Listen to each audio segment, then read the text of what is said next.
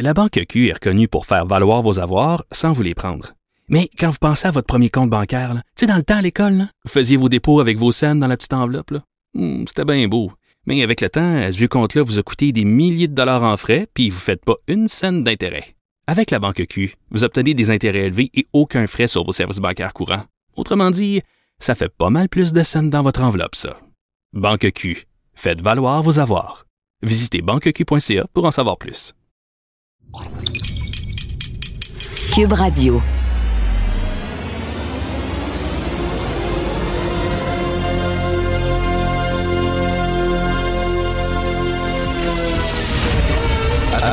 Attention, cette émission est laissée à la discrétion de l'auditeur. Les propos et les opinions tenues lors des deux prochaines heures peuvent choquer. Oreilles sensibles s'abstenir. Richard Martineau. Martino. Un animateur pas comme les autres. Richard Martineau. Cube Radio. Bonjour, bon lundi. J'espère que vous avez eu un excellent week-end. Un week-end comme je les aime, ensoleillé mais frais. C'était super bien. Euh, Êtes-vous allé aux pommes? J'espère que oui. Grosse semaine cette semaine parce que mercredi, c'est le discours du trône. Euh, vous savez que Justin Trudeau va arriver avec sa grosse poche. Sa poche de Père Noël, bien sûr. Il va donner des cadeaux, distribuer des cadeaux à gauche et à droite. Les millions, les milliards, les gonzillions. Ah ouais, donc. Hein, c'est pas de longueur, ayez pas peur. Lui a trouvé la façon de faire pousser de l'argent dans les arbres, donc je sais pas avec quoi il va arriver, mais il y a eu toutes sortes de choses qui ont euh, fuité et on a dit qu'il serait prêt à revoir complètement la façon dont fonctionne le gouvernement. On s'attend à une révolution, rien de moins, une refonte totale du filet social. Est-ce qu'il va aller jusqu'au revenu minimum garanti? On verra. Tout ça, c'est mercredi. Qu'est-ce qui se passe au devoir? Qu'est-ce qui se passe dans certains journaux? Alors, il y a eu la presse à un moment donné qui ont fait un portrait hyper complaisant de Xavier Camus, euh, ce supposément chasseur de fascistes, chasseur d'extrême droite, qui est un intimidateur, qui est un gars qui euh, harcèle les gens sur Internet, qui traite tout le monde qui ne pense pas comme lui de raciste, de fasciste. Il a été absolument odieux et ignoble envers euh, Jamila Benhabib en la traitant de tous les mots. Euh, donc, Xavier Camus, un portrait hyper complaisant dans la presse. Et ça, ben écoute, ça a gonflé son ego, puis ça, lui a amené de l'eau au moulin. Puis lui, il s'est dit, ben regardez, là, ma, ma, croisade, ma croisade contre l'extrême droite, ben elle a reçu maintenant la bénédiction des, des journalistes traditionnels. Ben, je vais continuer. Alors, euh, moi, j'étais tombé complètement sur le cul euh, vis-à-vis ce texte-là euh, quand j'avais lu le texte de la presse sur Xavier Camus. Mais là, c'est un texte dans le devoir sur Alexis Cossette-Trudel, puis on le montre comme un militant, comme un autre, un peu extravagant. Le gars croit que les Gaga mangent des cadavres. Bon, il est un petit peu extravagant, le monsieur. Mais un texte avec très, très peu de regard critique. Et là, je suis sûr que ce matin, ben, M. Cossette-Trudel, qui croit que les Clinton participent à des messes sataniques dans des sous-sols de pizzeria au cours desquels on agresse sexuellement des enfants et on les tue, ce gars-là, ben, j'imagine qu'il se sent réconforté en disant il y a eu un gros texte dans le doigt. Après ça, on se demande pourquoi les gens quittent un peu euh, les médias traditionnels. Ben, quand tu vois ça, là, des gros textes complaisants sur des coucous, parce que Xavier Camus est un coucou et Alexis Cossette-Trudel est un dangereux coucou qui attire des milliers de personnes dans son délire. Et à la fin, on dit, euh, on dit que euh, Alexis Cossette-Trudel, il, ne croit pas, il croit pas aux affaires d'implanter des puces, puis tout ça. Non, non, non, il est pas quand même si fou que ça, puis tout ça. Ben, pourquoi d'abord le gouvernement ferait tout ça? Voulez-vous même dire quelle est l'idée derrière ça? Pourquoi le gouvernement fermerait les entreprises, fermerait les bars, foutrait des milliers de personnes euh, sur le chômage, créerait volontairement, sciemment une crise économique majeure? Je veux dire en quoi ça peut aider le gouvernement Legault, en quoi ça peut aider le gouvernement Trudeau? Mais en tout cas, bref, si c'est pas pour euh, implanter des puces, comme le disent certains conspirationnistes. Mais bref, un, texte qui, euh, moi, je trouvais ça assez euh, ahurissant. On va certainement en reparler un peu plus tard avec Steve Fortin.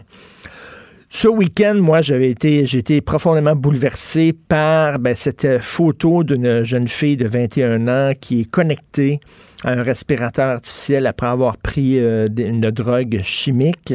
Un jeune de 19 ans aussi qui est mort. En fait, je pense que c'était publié vendredi, ça, je crois, effectivement. Vendredi dans le Journal de Montréal. Et je reviens sur les propos de la mère du jeune garçon qui est mort à 19 ans. Elle a dit euh, Mon fils voulait fumer euh, du pot. Euh, il avait commencé à acheter du pot à la SQDC, mais la SQDC a augmenté. Vous le savez que la CAC, ils ont dit, parce que c'est un règlement fédéral qui ont dit à 18 ans, tu as le droit d'acheter du pot. La CAC, ils ont dit non, non, non. Par idéologie, littéralement, par un certain puritanisme. Ils ont dit au Québec, ça va être 21 ans. Il est hors de question que les gens de 18 ans fument du, euh, du pot, ça va être 21 ans. Or, je m'excuse, mais les poteux, c'est au cégep, là, beaucoup, là, veut dire, 17 ans, 18 ans, c'est là que tu fumes du pot, c'est pas, bon, 21 ans, c'est souvent euh, quand tu es jeune. Et là, la mère de ce petit garçon-là a dit, ben là, il pouvait plus aller acheter son pote à la SQDC. Donc, il allait voir des pushers. Et là, ben, le pusher lui disait, ben, pendant que tu es là, oui, j'ai du pot, mais ça te tenterait-tu d'essayer telle et telle drogue? C'est pas cher, tel et tel speed et tout ça. Et là, ben, le petit gars est tombé dans les drogues chimiques et il est mort et la mère se demande, ben, peut-être qu'on devrait revoir l'âge. Puis là, il y a des, y a des, des parents qui disent, ah, c'est épouvantable. Fumer du pot à 18 ans, ça n'a pas de bon sens. Comment? Comment? Arrêtez, là. Combien de verres de vin vous prenez, vous, le soir, en prenant, en faisant votre cuisine? Mais de toute façon, même si vous trouvez ça épouvantable, il va, votre jeune, gars ou fille, vont trouver le moyen de trouver du pot. Il n'y a rien de plus facile que ça. Donc, regarde, vaut mieux qu'il aille à la SQDC puis qu'il achète du pot là. Premièrement, ça va être du pot, on sait ce qu'il y a dedans premièrement, puis deuxièmement, ben ils seront pas euh, ils seront pas amenés à acheter toutes sortes d'autres drogues. Euh, à un moment donné, moi, je trouve euh, de 21 ans la SQDC, ce, virage-là idéologique de la, la CAQ, je ne le comprends pas. Bref, c'est d'une tristesse incroyable. 21 ans, puis là, il y a des gens qui disent Oui, mais, mon enfant, moi, il n'en prendrait pas de drogue. Oh, non, non, c'est pas son genre. Il est propre, il est bon à l'école. Vous ne savez pas. Vous avez aucune christie d'idée. C'est pas rien que des gens tatoués qui se tiennent au parc Émilie Gamelin, qui prennent des drogues chimiques. C'est pas vrai. Là. Ça peut être votre fils, ça peut être ma fille, ça peut être, euh, ça peut être un peu n'importe qui qui prend ça. Et euh, il va falloir, à un moment donné, je, répète souvent cette phrase d'Einstein-là, mais qui est une phrase très importante, la folie, c'est de toujours faire la même chose en espérant des résultats différents à chaque fois. Et ça fait des années qu'on mène la lutte à la drogue, ça n'a strictement rien donné. C'est toujours aussi facile de s'en procurer. À un moment donné, il va falloir aborder ça sous un autre angle, et c'est ce que le premier ministre de la Colombie-Britannique a dit, c'est ce que de plus en plus de chefs de police qui disent, des associations de chefs de police qui disent ça. Ils le voient sur le terrain, ça ne donne strictement rien. On a beau envoyer des trafiquants de drogue en prison, dès qu'il y en a un qui rentre en prison, il y en a deux qui le remplacent sur le terrain. Ça change rien. On a dépensé des gonzillions de dollars. Il va falloir revoir ça et peut-être permettre à des gens qui veulent se doper de le faire en toute sécurité. Parce que peut-être que vous trouvez ça bien épouvantable d'aider les gens à se droguer avec de la drogue qui, euh, qui, qui, est analysée et tout ça, mais quand même, vaut mieux ça que qu'ils se mettent dans le nez ou dans la bouche toutes sortes de mardes qui peut les envoyer euh, à l'urgence de l'hôpital. À un moment donné, il va falloir avoir cette conversation-là sur une possible légalisation de toutes les drogues, même les drogues considérées comme dures. Vous écoutez Martineau. La Banque Q est reconnue pour faire valoir vos avoirs sans vous les prendre. Mais quand vous pensez à votre premier compte bancaire, tu sais, dans le temps à l'école, vous faisiez vos dépôts avec vos scènes dans la petite enveloppe. Hmm, c'était bien beau. Mais avec le temps, à ce compte-là vous a coûté des milliers de dollars en frais, puis vous ne faites pas une scène d'intérêt. Avec la Banque Q, vous obtenez des intérêts élevés et aucun frais sur vos services bancaires courants. Autrement dit, ça fait pas mal plus de scènes dans votre enveloppe, ça. Banque Q, faites valoir vos avoirs. Visitez banqueq.ca pour en savoir plus. Joignez-vous à la discussion. Appelez ou textez le 187 Cube Radio 1877 827 2346. Le, commentaire de Félix Séguin, un journaliste d'enquête pas comme les autres. Alors, Félix, une femme qui a été arrêtée en lien avec une lettre empoisonnée qui a été envoyée à Donald Trump. Exactement, et elle a été euh, arrêtée alors qu'elle tentait de se rendre aux États-Unis par voie terrestre en provenance de l'Ontario. Alors, le FBI a confirmé euh, l'arrestation de cette femme-là, euh, l'agence QMI, pour qui nous travaillons là, a fait ces appels-là, mais on n'a pas fourni d'autres détails. La GRC également refusé de fournir quelques détails, que ce soit, d'ailleurs, c'est un peu dans l'habitude de la GRC d'en dire le moins possible sur des événements souvent d'intérêt public pas beaucoup, beaucoup de réponses à nos questions quand on appelle à la GRC. Là. Euh, par contre, dans ce, dans ce dossier, en fait, on a dû s'en remettre au Buffalo News. C'est parce que c'est le quotidien qui est dans la région de Buffalo, région frontalière avec le Canada. Euh, ben, en fait, Buffalo, New York, qui est frontalier, qui est l'État frontalier avec le Canada, un des. Euh, et euh, on a appris qu'elle a été appréhendée, cette femme-là, sur le Peace Bridge. C'est entre Fort Erie en Ontario puis Buffalo dans l'État de New York. C'est un pont qu'on voit très, très souvent sur les images d'archives à la télévision, puisqu'il est très long, la superstructure est très euh, est très belle, et puis euh, il est très achalandé, surtout. Et là, attends un peu, en plus que en plus de l'avoir arrêté pour avoir tenté, pour avoir menacé de mort, en fait, le président américain, puis avoir envoyé une enveloppe contenant de la ricine, on reviendra sur la ricine bientôt, lorsqu'elle a été arrêtée, Richard, elle possédait une arme à feu. Alors, je ne sais pas qu'est-ce qu'elle allait faire là qu'on sait, c'est que le Buffalo News, je suis allé à la source dans ça, rapporte qu'elle va comparaître en cour fédérale aujourd'hui. On ne sait pas si c'est une Canadienne. Ce qu'on sait, euh, c'est que, en tout cas, elle traversait la frontière canado-américaine à partir du Canada. Puis la lettre, je ne sais pas si ça t'a interloqué un peu en fin de semaine, euh, c'est CNN qui nous a envoyé ces images-là. Et lorsque on regarde la lettre qui a été envoyée, la lettre très toxique envoyée à Donald Trump, on voit une partie du code postal dans le coin droit, puis là, on, distingue H4T, c'est le centre de distribution normalement de Ville-Saint-Laurent, là. Ah oui, ah, c'est. Et c'est pour ça que la rumeur voulait qu'elle soit montréalaise. Ben, c'est parce qu'en tout cas, la lettre a transité par là. Maintenant, c'est vraiment un centre de tri euh, à Saint-Laurent. Je sais pas si tu te rappelles, euh, sous l'administration Bush, quand il y avait les attaques à l'anthrax, ben entre autres. Bon, ben, souvent, souvent, on voyait des déploiements au centre de tri euh, de Ville-Saint-Laurent, puisque euh, c'est de là que qu'on évaluait que certaines ben. substances, d'ailleurs, avaient été postées. Euh, alors voilà. mais, mais tu sais, c'est comme c'est c'est comme si Donald Trump ouvrait lui-même son courrier. Tu sais, c'est pas c'est pas lui qui ouvre son courrier. Il y a des gens autour de lui qui ouvrent son courrier. C'est pas c'est pas Donald Trump que personnellement que tu vas empoisonner. C'est un pauvre employé de la Maison Blanche que tu vas empoisonner. Oui, parce que se faire l'image, euh, se faire l'image, pardonne-moi l'expression, mais d'un Donald Trump qui sort sur Pennsylvania Avenue, aller à la boîte à mal. Euh, disons que ça serait plutôt étonnant. Et qui tombe sur justement un, un colis ou une enveloppe contenant la ricine, parce que c'est la ricine dont on parle, le poison le plus violent du règne végétal. Ah oui, écoute, te, te souviens-tu, il y a quelques années, il y a un gars qui avait été appréhendé justement à la frontière. Il avait une automobile qui était bourrée d'explosifs et il allait faire sauter, lui, ce qu'il voulait, c'est faire sauter l'aéroport de Los Angeles. Et c'était un gars de Montréal. Le gars, il avait un commerce au coin de Saint-Laurent et Duluth, si je me souviens bien. Il y avait un commerce de meubles là. Et un jour, il a décidé, lui, de faire, vouloir faire un attentat terroriste. Donc, euh, écoute, il y, en a des coucous à Montréal aussi, là.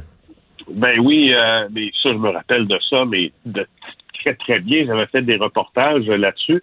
Et il avait été, s'il m'a arrêté, si ma mémoire est bonne, à la frontière canado-américaine, mais en passant par Los Angeles, à être possible. Et, euh, et, justement, dans son orbite, si ma mémoire est fidèle, dans son orbite gravitaient des gens euh, comme Adil Sharkawi à l'époque avait dit, certains médias avaient affirmé, et une nébuleuse euh, djihadiste qui voulait effectivement faire sauter l'aéroport de Los Angeles. Ça avait fait les manchettes ici pendant des années. Et effectivement, je me rappelle également euh, de cette actrice texane qui, elle, avait aussi envoyé un poison qui aurait pu s'avérer mortel euh, à Barack Obama. Elle, elle ah était une militante pour le droit euh, constitutionnel, évidemment, de porter ses armes et euh, tous les, manifestants puis les activistes qui s'opposaient euh, aux fameux, en fait, les gens qui étaient en faveur de ce qu'on appelle le gun control aux États-Unis, le contrôle des armes à feu, ben, elle avait écopé 18 ans de prison. 18 ans de prison, mmh. elle avait envoyé. Parce que là, à un moment donné, quand tu envoies des substances comme ça, puis que tu écris sur l'enveloppe que ça s'en va au président américain, ton intention de tuer, ben oui. à moins que tu sois complètement disjoncté, puis que les pneus soient plus dans les jambes, puis tu aies perdu contact avec la réalité, euh, l'intention de tuer il semble manifeste. Tout à fait. Écoute, une histoire absolument euh, horrible. Un homme de 80 ans qui a, violé, en fait, sa fille de 16 ans, qui l'a mis enceinte. Si je comprends bien, si je calcule bien, il l'a eu à 64 ans. Oui, c'est euh, ça, c'est au chapitre. On n'en fera pas trop souvent, ça, euh, Richard, des manchettes comme celle-là, c'est dégueulasse. Ben oui. C'est vraiment une nouvelle horrible. Euh, c'est un octogénaire, un gars qui a, agressé sexuellement sa fille de 16 ans, qui l'a drogué, tombé enceinte. et puis voilà, il a été il a été accusé de ça. Et on a dit que le crime euh, au palais de justice de Longueuil était extrêmement grave, j'espère. Le juge qui préside l'affaire, Stéphane Godry, euh, avait l'air, si je me fie aux articles de Michael Nguyen du Journal de Montréal là-dessus, a justement penché vers le fait qu'il s'agisse d'un récit d'horreur. Alors, tout ça, c'est survenu euh, sur la rive sud de Montréal. Puis ça a été mis à jour assez récemment. En fait, il y a une adolescente qui s'est présentée à un poste de police, la SQ, mmh. cet été. Euh, évidemment, on ne peut pas parler de la victime, on ne peut pas l'identifier, et c'est bien sûr, et c'est normal.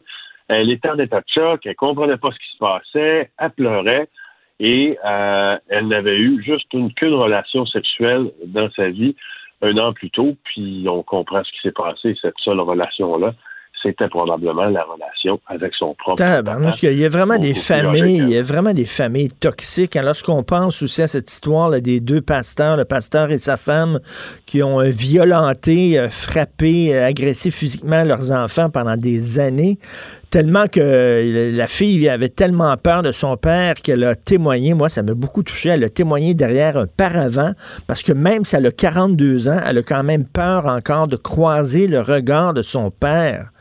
T'imagines ça, c'est incroyable. Des fois, tu te promènes en auto, puis tu vois des maisons, puis on ne sait pas ce qui se passe dans ces maisons-là derrière, mais il y a des gens qui vivent vraiment l'enfer et il y en a beaucoup trop de ce genre d'histoire-là. Oui, je suis bien, euh, je suis bien d'accord avec toi. Puis c'est moi, moi, ça me confronte quand justement euh, je, me promène sur la rive sud, puis je vois certaines maisons. Je, je, tu sais, quand je dis que ça me confronte, je te dis pas que je juge quoi que ce soit. C'est, on est loin, loin de là.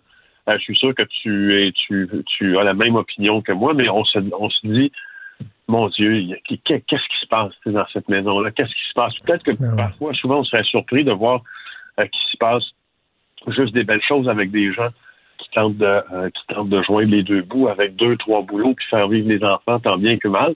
Mais dans une petite proportion, peut-être qu'on serait aussi ah, extrêmement Écoute, baisse du trafic aérien. Euh, donc, il y a un texte en cinq minutes euh, dans le Journal de Montréal, justement, aujourd'hui, qui explique euh, tous les tenants et les aboutissants de ça. Oui, je trouve ça le fun de t'en parler, parce qu'on s'est parlé, justement, on a discuté d'aéroport ensemble la semaine passée, puisque j'ai fait ma, ma ronde de quoi, même depuis cet été. tu vois, cet été, j'ai j'ai fait Montréal-Trudeau, j'ai fait Charles de Gaulle en France, j'ai fait El Prat à Barcelone. La semaine dernière, j'ai fait Newark au New Jersey et euh, Lauderdale et ensuite Chicago. Hein, on commence à, hein? Alors là, j'ai remarqué, je trouvais ça intéressant de t'en parler parce que c'était, c'était, mon Dieu, c'était un monde presque surréel de voir un aéroport qui n'est quasiment pas fréquenté, dans lequel il y a quelques vols par jour, et c'est tout. C'était le cas de Montréal-Trudeau. Alors, il y a des chiffres euh, là-dessus. Et puis, c'est dans euh, les pages en cinq minutes qu'on voit dans le journal, des pages qui sont toujours très populaires. D'ailleurs, mhm. pourquoi? Parce qu'elles sont hyper bien faites. Tout à fait. Alors, commençons par Pierre-Éliott Trudeau.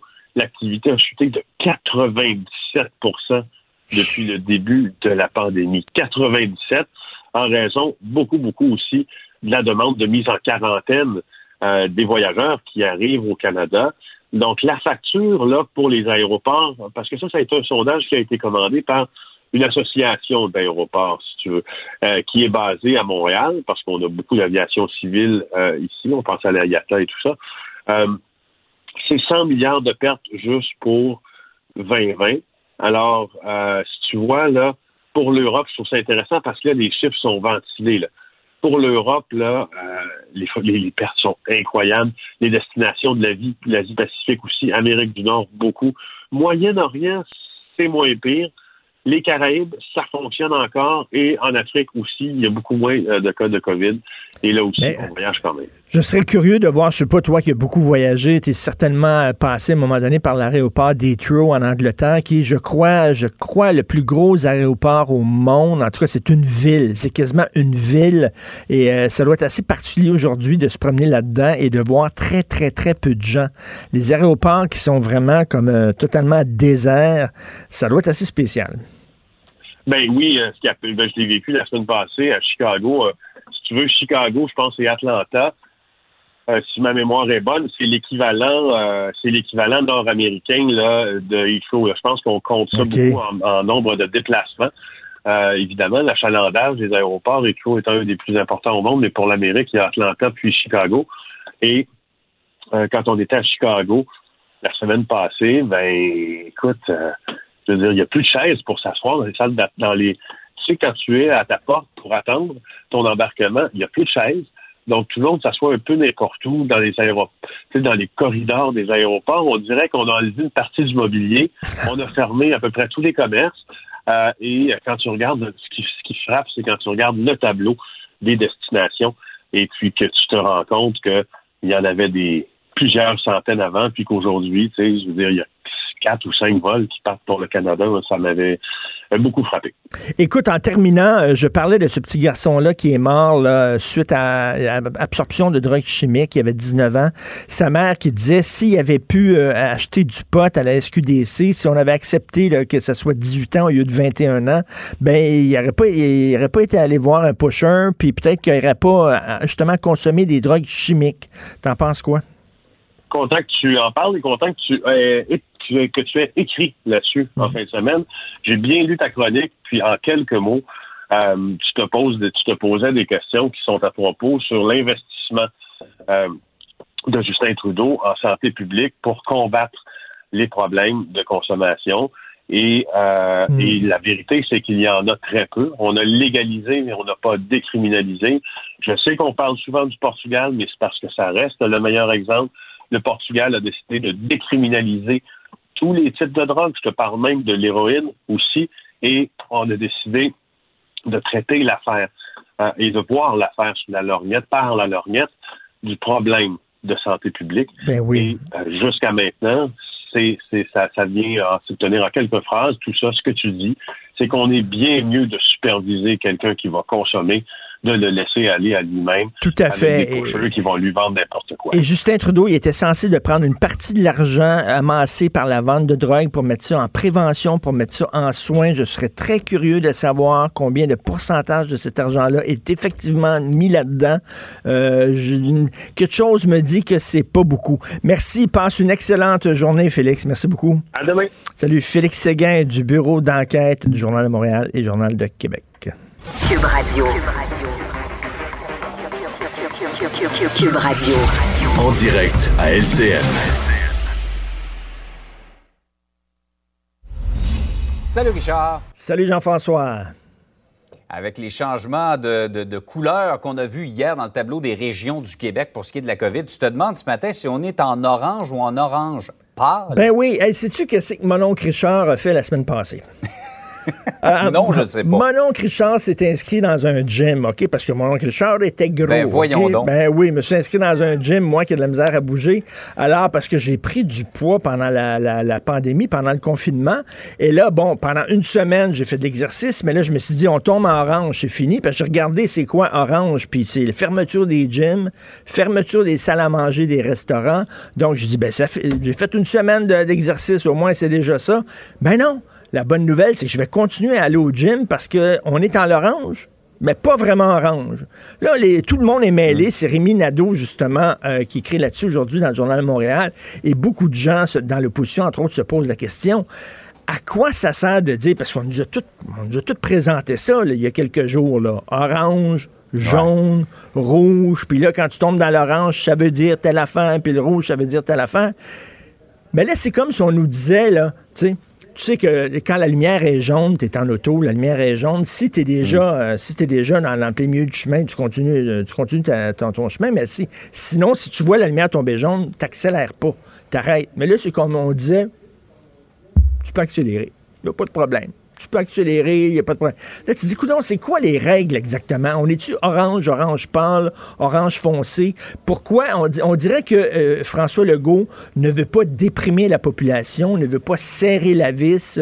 Ne, il sait fort bien que ça va être extrêmement dur si vraiment on tombe Ouais. là, en confinement. Donc, il nous laisse comme... Mais c'est pas un peu normal. Richard, et je lis dans les commentaires des gens, les gens sont- commencent à être fatigués. Là, commencent Oui. à- il y a des gens qui commencent à déprimer un petit peu Ah, là, en non, se disant non, quel écoute. Genre d'automne et d'hiver on va avoir. Ben, surtout que les journées raccourcies, c'est tout ça, oui, mais reste que, tu sais, on, on a- on a- il y a quelques jours, on nous a dit orange, c'est ça, rouge, c'est ça, et là, soudainement, Mm. ben, c'est pas ça. On joue finalement avec euh, la définition, avec les règlements, et je reviens toujours là-dessus. là. Si tu dis à ton fils, ben, si tu fais telle affaire, tu vas avoir telle et telle punition, et tu changes, tu modèles la punition selon son humeur, selon les heures de la journée, il va être un petit peu perdu. Mm. Donc, c'est un peu ce qu'on se demande aujourd'hui. Quel genre d'orange que c'est?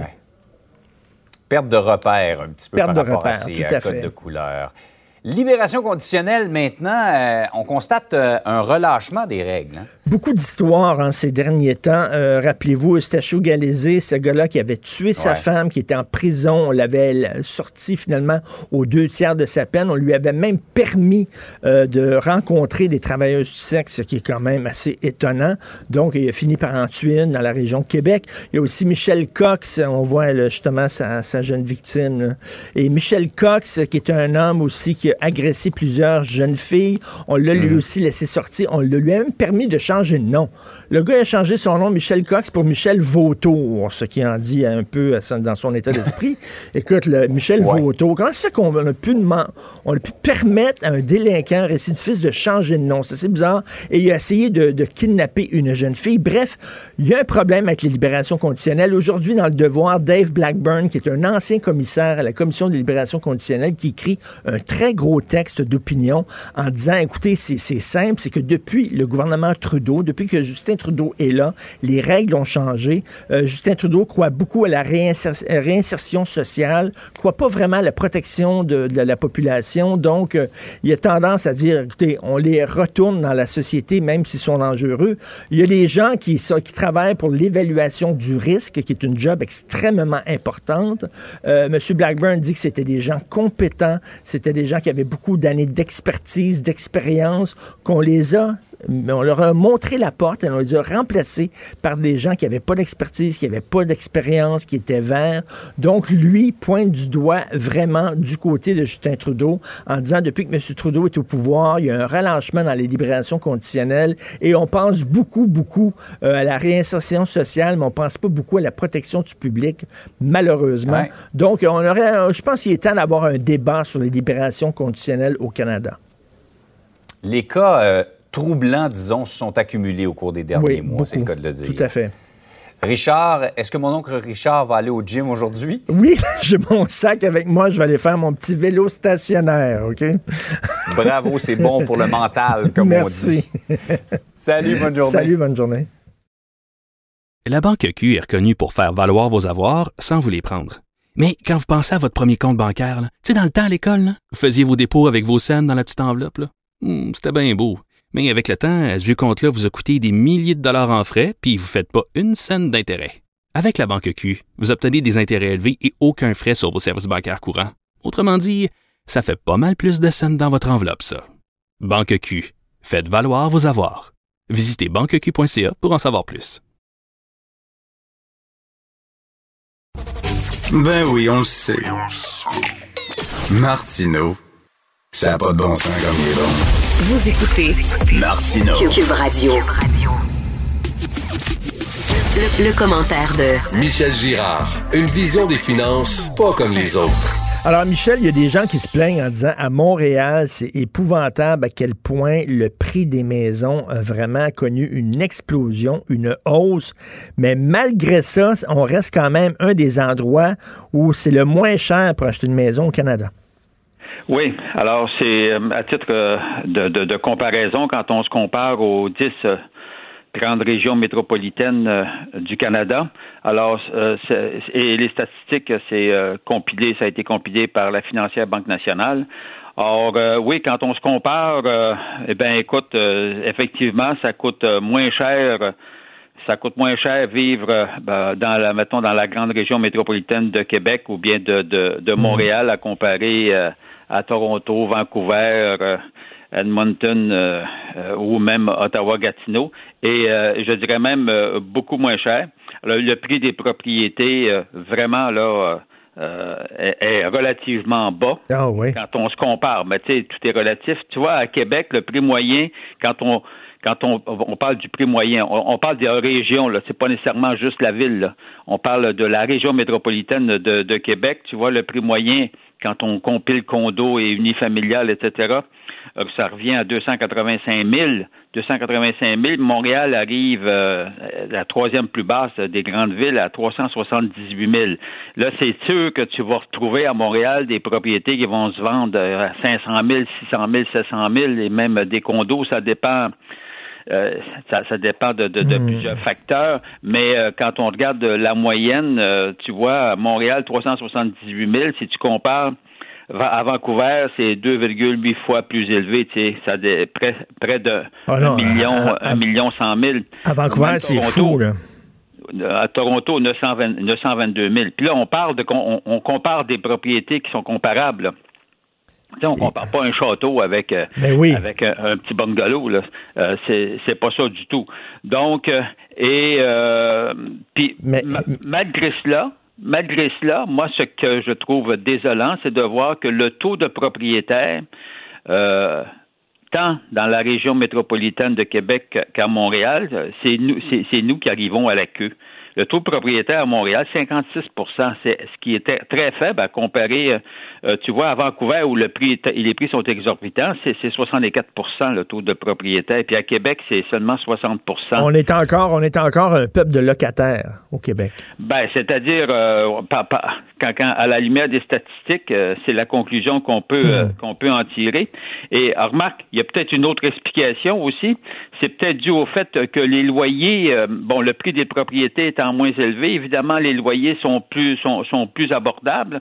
Et euh, puis tu vois, tu vois, tu vois, à Montréal, le loyer moyen mensuel dans la grande région de Montréal, c'est 1250 euh, dollars euh, par mois et puis, à, puis à Québec, c'est 1114 dollars. C'est sûr que à, à ce compte-là, à ce compte-là, les gens doivent dire ben écoute, c'est tu sais, j'ai pas de frais. Tu sais, une fois que tu as payé ton loyer, c'est tout ce que tu as à payer. c'est ça, Michel, tu sais, parce que, parce que, tu sais, euh, il y a des gens qui disent il faut devenir propriétaire, c'est très important. Mais attends une minute, là, quand tu es locataire puis tu as un problème, que ce soit n'importe quoi, de l'eau qui coule, tu as un problème de dégâts d'eau, n'importe quoi, t'appelles ton propriétaire puis c'est pas ton problème, c'est pas à toi de payer ça. il y a quand même des avantages d'être locataire. Tandis qu'être propriétaire, ça coûte cher parce qu'il y a tout le temps des choses à faire. Il faut que tu répares la galerie, il faut que tu répares le toit, faut que tu refasses le balcon. Chaque année, il ben faut que tu fasses un petit peu de rénovation. Ça finit par coûter très cher. La taxe de bienvenue en plus, puis tout ça, là.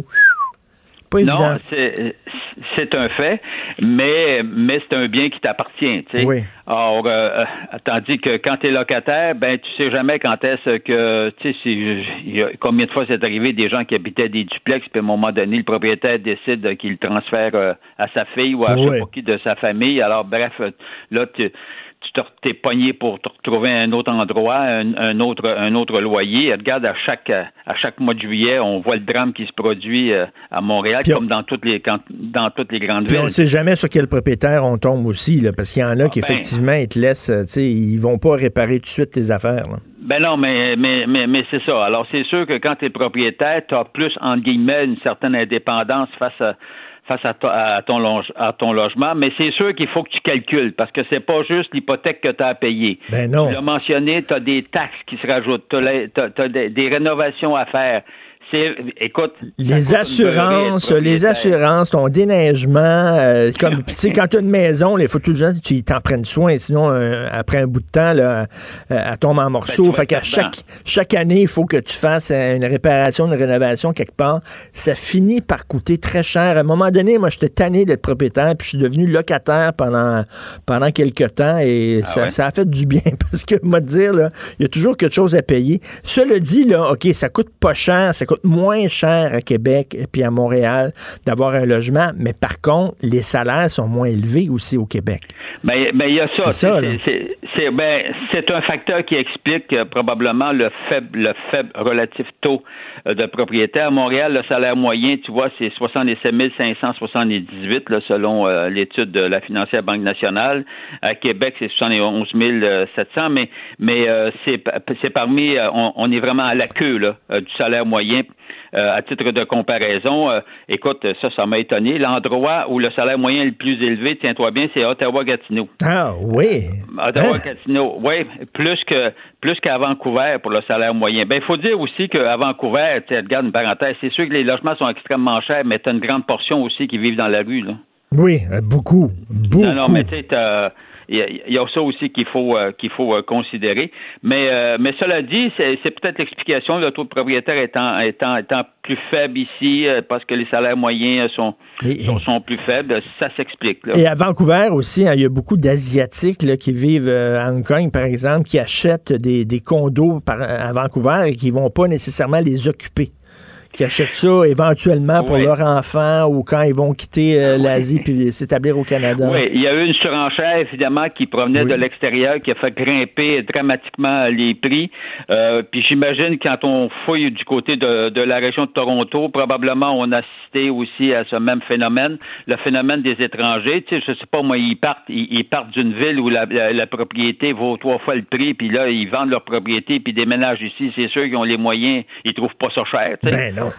Tout est relatif, tandis que nous, tu peux être propriétaire, mais quand tu revends ta propriété, tu peux peut-être la vendre à bon prix, mais tu sais que tu vas payer plus cher aussi quand tu vas quand tu vas l'acheter. Regarde, le prix des propriétés, c'est toujours euh, à la hausse, là, ça, ça recule pas. Là. Ça peut ça peut végéter. J'ai connu des périodes, on a connu des périodes dans le passé où tu as eu euh, 8-10 ans là, que le prix Où ça plafonne, c'est ça. Mais ça recule pas, comme tu dis. Mais je suis étonné quand même. euh, les plus hauts salaires, euh, Ottawa-Gatineau, finalement, c'est payant être un fonctionnaire fédéral. Merci, Michel Girard. Salut. Salut, bonne journée, Michel. Gilles Proulx. Le où, quand, comment, qui, pourquoi ne s'applique pas sa ricanade? Parle, parle, parle, genre, genre, genre. Gilles Proulx. C'est ça qu'il manque tellement en matière de journalisme et d'information. Voici le commentaire de Gilles Proulx. Comment vous aimez la deuxième vague, Gilles? On dirait qu'on l'a domestiqué, il y a moins d'énervement, c'est bizarre, et pourtant, elle est dedans, on est plongé et on est impuissant. Et là, est-ce qu'on a été vaincu? C'est peut-être un sentiment de gens vaincus. On se dit, on dépose des drapeaux, ça vient de s'atteindre. La deuxième vague est là, et puis les nouvelles restrictions, puis six personnes par table, puis à 23 heures, t'as plus de droit de boire, puis plaignez-vous à la santé, puis quand tu te plains à la santé, la santé, allez vous plaindre à la police, là, tu te plains à la police, on t'envoie à la santé. Ça te démontre comment est-ce qu'on est vraiment désemparé de voir noir sur blanc euh, que on est euh, dans un sentiment carrément d'impuissance. J'entendais ce matin, bon, la nouvelle orange, la bague orange, on a trouvé de la peinture orange pour peinturer des régions. Je prends Montmagny, qui était un exemple. Cité en exemple, ils ont 15 cas, voilà, qui sont soumis à des restrictions comparables à Montréal. On est pas mal mêlés. Et euh, nous n'avons aucune, aucune référence dans le monde à imiter. Alors, c'est le désespoir jusqu'à ce que le vaccin apparaisse. Et encore là, au moment où le vaccin va apparaître, va-t-il être périmé dès le départ? Mais comment ça se fait qu'on nous a dit, là, on nous a présenté les différentes couleurs et à chaque couleur, il y a des euh, conséquences. Par exemple, on disait, quand c'est orange, on ferme les gyms, on ferme les bars, on ferme les salles à manger des restaurants. Là, on nous a annoncé, c'est orange, les gyms vont rester ouverts, les bars vont rester ouverts, ils n'ont pas le droit de servir de l'alcool après 11 heures, puis les restaurants vont servir ouverts. Donc, on est-tu orange ou on n'est pas orange? Je comprends pas. Le comportement de la CAQ, je regrette autant ce parti dans l'opposition avait un idéal de règlement de problèmes avec une méthode un, peu plus euh, draconienne, euh, ressemble drôlement à une sociale médiocratie, à un parti libéral, des demi-mesures pour pas trop déplaire encore une fois, puis il y a une partie de, de la population qui n'aimera pas, puis qu'est-ce que l'opposition va dire? Résultat, nous assistons à du mi-cher, mi-poisson, alors qu'il aurait fallu être beaucoup plus radical si vraiment on est confronté à une deuxième vague. Grève générale dans les garderies dans le milieu familial. Hey, c'est bon ça? tu d'entendre ça, on va dire oui, oui, mais il n'y a pas de moment opportun.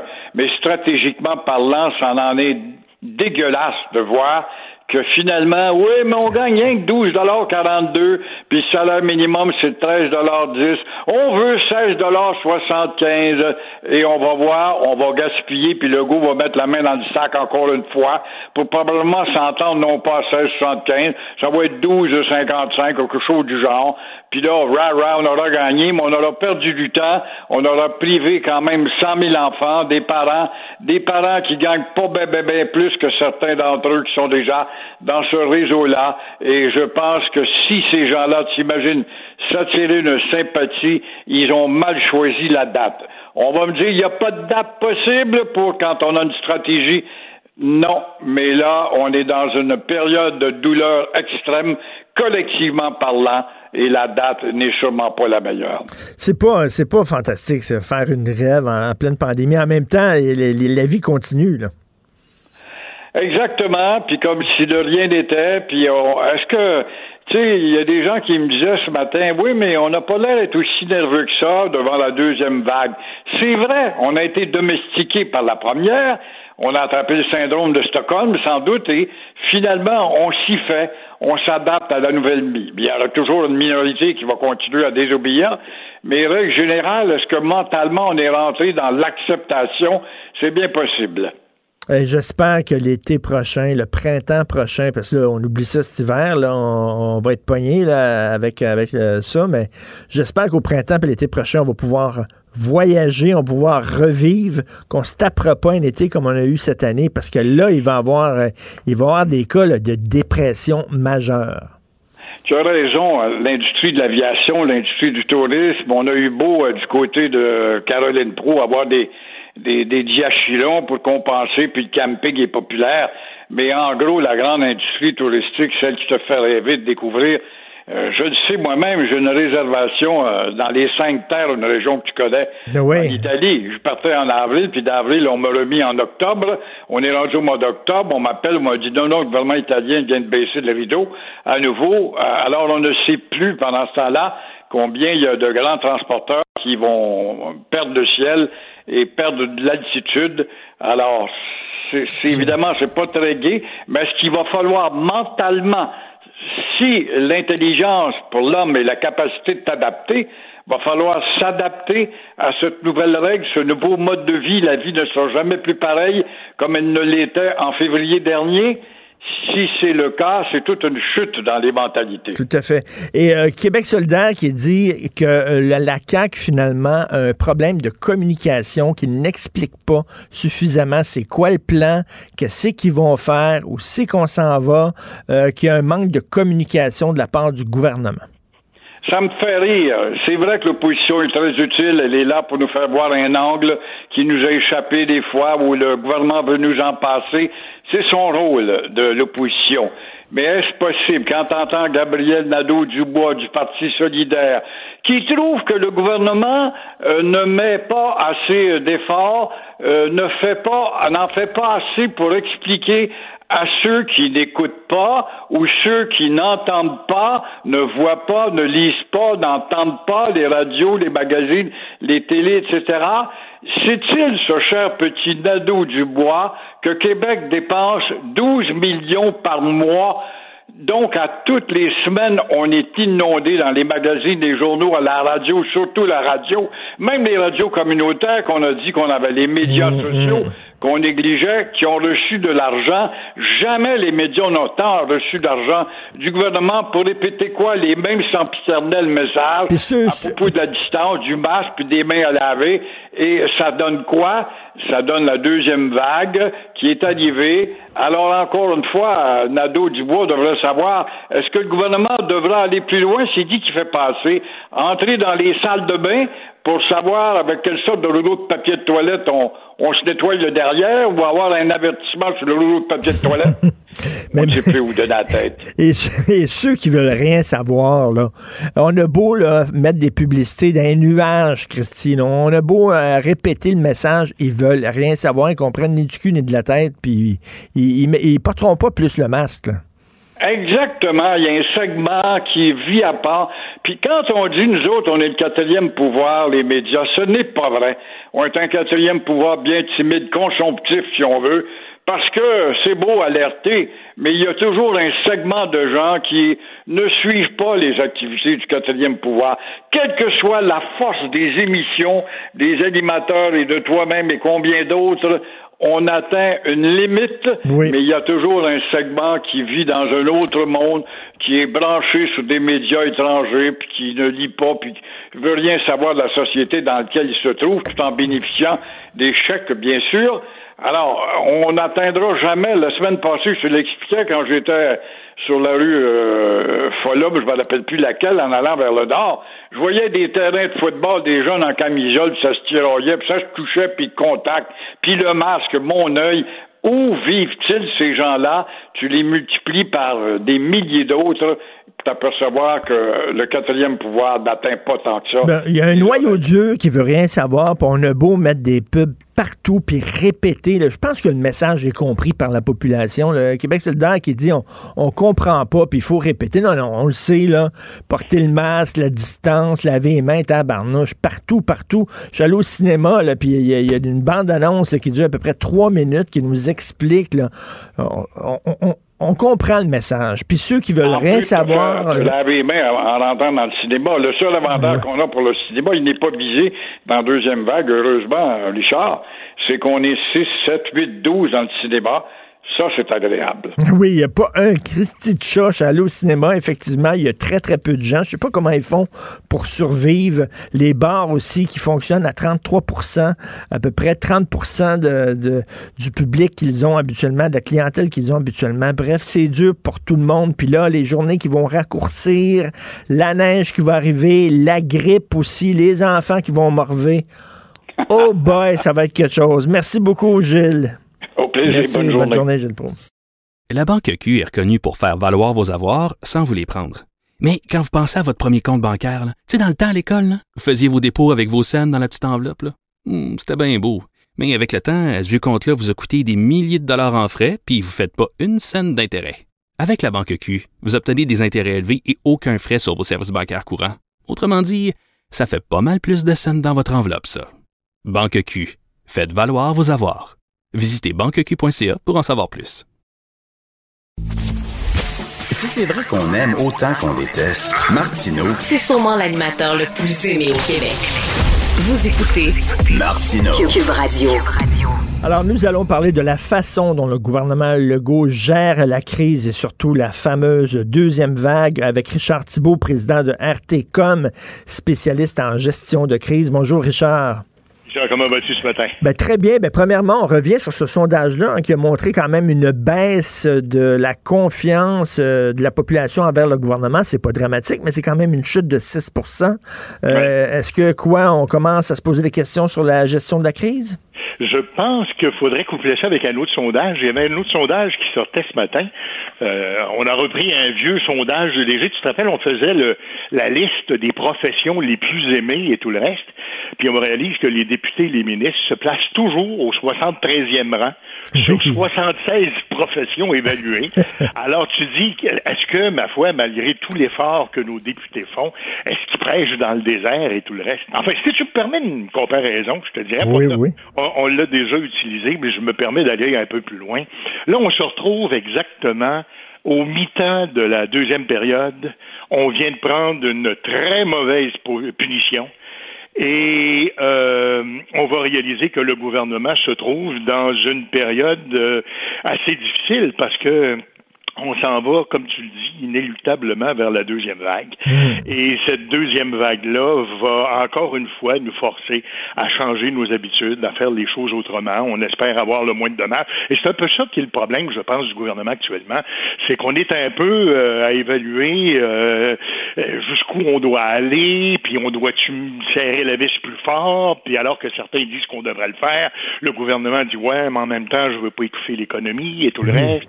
On- On est dans une position pas facile à l'heure actuelle. là. Puis je pense que si on ne comprend pas comme citoyen qu'il faut se rallier aux directives de la santé publique, je pense qu'on va en manger toute une. Et la deuxième période va, va mal finir pour nous autres. Mais c'est ça, et là, le gouvernement, on dirait qu'il est comme pogné, c'est-à-dire que, bon, tous les indices disent qu'on devrait déclarer une alerte orange, et une alerte orange, ça vient avec euh, différentes conséquences, mais là, on dit, il déclare l'alerte orange, mais il veut pas fermer les gyms, il veut pas fermer les restos, il veut pas fermer les bars, donc les gens disent, ben là, c'est un, signal qui est quand même bizarre de la part du gouvernement, et ça, ben, ça nous mêle un peu, nous, la population. Et si tu me permets, d'un stri- d'un strict point de vue de gestion de crise, on a, en plus de ce que tu viens de dire là, trois éléments, je pense, qui attirent notre attention. D'abord, premièrement, il faut le constater, Richard, puis il faut le dire, on est, euh, on est, on, on ne peut pas faire autrement que de constater l'épuisement des troupes. Oui, là, oui. c'est- pas, juste le, le gouvernement qui dirige, c'est les infirmières, c'est les médecins, c'est les hôpitaux. Et là, tu te rappelles, hein, euh, au début, on se disait, bon, ben, ça y est, on va vider les hôpitaux, on a pris les personnes âgées, on les a envoyés d'un foyer de personnes âgées. Ça a été une erreur dramatique, on sait ce qui s'est passé par la suite, parce qu'on voulait euh, libérer les hôpitaux en se disant, bon, ben, il va y avoir la pandémie, les gens vont se retrouver là, et on s'est trompé. Mais là, on réalise, c'est ça qui se passe, là. Là, là, les urgences sont hyper comblées, et la saison de la, de la grippe n'est pas encore commencée. Alors déjà, avant même que la deuxième vague commence à nous frapper de plein fouet, est- déjà les troupes sont, sont épuisées. Deuxième chose, puis tu le disais avec raison, il y a la lassitude de la population. On est tanné, là. On est tannant, tabarnouche. Ça fait des mois, Ben des tanné. mois, puis des mois que ça dure. On est tanné. Puis pas à peu près. On a envie que ça finisse, cette histoire-là. Mais bon, dans le fond, on a le choix entre deux choses. Ou bien on devient des délinquants, puis on voit ce que ça donne, les délinquants qui s'excitent sur la place publique. Là, on voit le, qu'est-ce que ça envoie comme message, puis qu'est-ce que ça a comme conséquence. Ou encore, ben ma foi, on, on se dit, ben coudon, euh, c'est pas drôle, on n'aime pas ça, mais bon, on serre les fesses, puis on continue, puis on se dit, coudon, euh, un jour, ça va finir par finir. Mais il y a vraiment la lassitude de la population. Puis troisième chose, je termine là-dessus. Je pense, puis tu le disais, puis j'écoutais euh, Gilles tantôt, il y a vraiment une politisation du dossier qui, à mon sens, à moi, n'est pas souhaitable à l'heure actuelle. Je veux dire, qu'on critique le gouvernement pour des actions qu'il prenne, qu'on ne soit pas d'accord, c'est une chose, mais qu'on essaye de politiser ce dossier-là, à mon sens, à moi, quand on a une crise majeure du genre de celle qu'on vit, c'est déplacé. Est-ce qu'il devrait être plus sévère, François Legault? Il y a des gens qui disent, ben là, on perd confiance dans le gouvernement parce qu'on le trouve trop mou. Par exemple, je pense que s'il fermait les bars aujourd'hui, je pense qu'il y aurait l'appui de la population. Euh, comment ça se fait qu'il veut pas imposer euh, euh, les, euh, les conséquences euh, d'être dans l'orange? Euh, on dirait qu'il veut, il veut ménager la chèvre et le chou. Ouais, Mais en même temps, Richard, force est d'admettre que si les gens ne se réunissent pas dans les bars, ils vont se réunir dans des maisons privées. Est-ce qu'on envoie la police dans les maisons privées pour faire de l'ordre, pour empêcher les gens de faire le party chez eux? Alors, tu vois, c'est un peu ça qui est le problème. C'est qu'à l'heure actuelle, je pense que le gouvernement est à la recherche de la mesure, de l'action qui reste à entreprendre. On réalise que là, là, ça s'est relâché. On réalise que la deuxième vague, c'est, c'est pas juste dans nos fantasmes, c'est vrai pour vrai, ça s'en vient. Et d'ailleurs, écoute, euh, on a souvent tendance à regarder euh, notre petit nombril puis autour, mais si on va un petit peu plus loin, puis on regarde ce qui se passe en France, ce qui se passe en Angleterre, ce qui se passe euh, en Asie, ce qui se passe en Afrique, en Australie, ce qui se passe, ma foi, un peu partout sur la planète, la deuxième vague frappe, puis frappe très fort. On est découragé, on n'a plus de ressources, on n'a plus de moyens. Pas penser qu'on est seul dans le monde, puis qu'on vit seul dans notre bulle, puis que ça nous arrivera pas. Là. Alors, c'est ça que le calcul que le gouvernement essaye de faire. On sait que ça s'en vient. Comment est-ce qu'on est capable d'enligner nos flûtes pour faire en sorte que la pression soit euh, comment dire, enfin, gérable, hein, parce que ça va avoir un impact. Alors, comment est-ce qu'on peut faire pour que ce soit gérable, tout en protégeant la population, puis surtout en s'assurant qu'on ne s'en va pas tous faire faillite demain matin? Ben c'est ça. Là. On veut pas faire faillite demain matin. Ça doit être extrêmement frustrant hein, de la part d'un gouvernement. Euh, T'es élu. François Legault a été élu très forte majorité. Lui, il voulait remettre le, le Québec euh, sur euh, la voie de la croissance économique. Il y avait un programme. Puis là, arrive la pandémie, puis ça te fait tout déraper ton programme. Puis là, tu es là pour gérer une crise sanitaire. Et à un moment donné, c'est pas ça que tu voulais faire, toi, là. là. C'est pas ça que tu voulais faire pantoute, là. Ouais, mais en même temps, hein, qu'est-ce que tu veux? Tu peux pas dire, garde, je suis aux abonnés absents, je fais comme si ça arrivait pas, puis euh, on peut pas tout, tout, tout gérer euh, notre pays comme Trump le fait. Je veux dire, à un moment donné, il va falloir constater qu'on est dans ce genre de choses-là. Le problème, je pense, c'est vraiment la lassitude. Je pense que le principal problème qu'on a à gérer, que le gouvernement a géré, c'est la lassitude de la population, parce qu'on se dit, il va falloir que ça finisse. Puis là, c'est rien, c'est pas fini notre histoire, parce que on est juste à la moitié de la deuxième période. Il y a encore une autre période qui s'en vient. Et cette troisième période-là, ça va être celle de la vaccination. Euh, tu vois déjà qu'est-ce qu'est l'impact, par exemple, au niveau du dépistage. Hein. Les gens, euh, j'ai écouté l'autre jour une entrevue d'une dame qui avait l'air charmante, une vieille dame, qui disait ben moi je suis pas malade, mais je viens ici parce que je veux être sûr de m'assurer que je ne l'ai pas. Alors je ne l'ai pas, là, je ne l'ai pas, mais au cas où que je l'aurais, je viens. Alors on est là puis on augmente les lignes d'attente. Ben oui, ben oui, là, le gouvernement qui dit là, là euh, faites-vous tester seulement si vous avez les symptômes, parce que là il y a des gens qui se font tester là, euh, alors qu'ils n'ont aucun symptôme pour le fun, pour être sûr qu'ils l'ont pas. Là, à un moment donné, ça fait que ça bloque bien raide. Et qu'est-ce que, qu'est-ce que le gouvernement devrait faire avec les récalcitrants? Il y a toujours un nœud, un noyau de gens qui veulent rien savoir, qui manifestent dans la rue. Là, il y a des gens qui disent ils devraient euh, donner des amendes. Euh, il y en a d'autres qui disent ben non, parce que là, la police qui rentre dans le tas, tu vas en faire des martyrs à ces gens-là, puis tu vas leur amener de l'eau au moulin parce qu'ils vont dire regardez, c'est la preuve qu'on vit dans un état policier, blablabla. Ça, c'est un autre casse-tête. Ça, tu as absolument raison. Et là, la stratégie, c'est quoi? Quand tu fais de la gestion de crise et tu constates ce genre de choses-là, tu as deux options. Ou bien tu te dis, garde, je suis, tu fais comme Trump, je suis la loi et l'ordre et ça va passer par moi, puis garde, là, je rentre dans la foule avec ma police, puis je vous dis, là, garde, c'est moi qui ai raison, puis là, vous allez vous coucher par terre, puis garde, si ça marche pas, je vous envoie en prison. Ça, c'est une première réaction. Ou encore, tu fais un petit peu comme on fait au judo, c'est-à-dire que tu sers de la force de ton adversaire pour le terrasser. Alors, qu'est-ce que le gouvernement pourrait trouver? Je sais pas, j'ai pas de solution, j'ai pas d'idée ce matin, mais je veux dire, qu'est-ce que le gouvernement pourrait trouver comme solution pour pour amener ces gens-là à, comment dire, à, participer activement à la, la, comment dire, la défense de l'ensemble de la communauté, parce que c'est ça qu'on essaye de faire. Honnêtement, il y avait un argument à une certaine époque, je pense, qui a porté quand c'était les personnes âgées qui étaient là, où on disait, euh, ben ma foi, écoutez, c'est nos grands-parents, ils ont travaillé fort, euh, ils ont, ils ont le droit de vivre, ça n'a pas de bon sens, on envoie cette génération-là à la ben oui. et, et, je pense que ça a eu un certain impact dans, dans l'opinion de ces personnes-là, dans ces groupes-là. Euh, il y a des arguments de cette nature-là qu'il faudrait essayer de trouver. Là, maintenant, on le réalise, là, c'est plus les personnes âgées, ou moins les personnes âgées, c'est plutôt les plus jeunes. Alors, de quelle façon est-ce que on pourrait présenter ce dossier-là pour faire en sorte qu'on révèle tout le monde puis qu'on comprenne que, dans le fond, on a tous la responsabilité de le faire. Il y a aussi des réussites. Hein. Je lisais François Cardinal, euh, éditorialiste en chef de la presse, qui, euh, uh-huh. samedi, a écrit un texte sur la rentrée scolaire en disant ben, il y avait bien des craintes, il y a beaucoup de parents qui ont capoté à rentrée scolaire puis tout ça, et que finalement, ça s'est assez bien passé. Et lui, il met euh, une étoile dans le cahier du ministre en disant ben, finalement, le ministre Roberge, il s'en est bien sorti. Ben, tu as raison. Euh, écoute, c'est sûr qu'il y a des collèges où ça s'est fait moins bien, où ça a été plus difficile, où on a des, des, des critiques à faire à l'endroit du gouvernement, puis je le comprends. Mais en même temps, tu as tout à fait raison. De façon générale, je pense qu'on peut dire que la chose s'est quand même bien passée et c'était essentiel de le faire d'abord pour la santé mentale de ces jeunes-là, mais aussi pour s'assurer que les parents soient capables de, de, de s'assurer ou d'être en confiance avec le système assez pour laisser leurs enfants aller, puis vaquer à leurs opérations, à leurs à leurs obligations. L'économie, il faut, que ça roule aussi. c'est un autre, un autre problème que le gouvernement a. Alors, comment est-ce qu'on concilie tout ça? Je te dis qu'on n'est pas loin de la quadrature du cercle. Oui, alors donc tu dois, tu donnes encore quoi au gouvernement? Un 8, un 7? Ah, oui, moi, je pense que je pense qu'on est plutôt, euh, honnêtement, là, puis les sondages le démontrent un peu.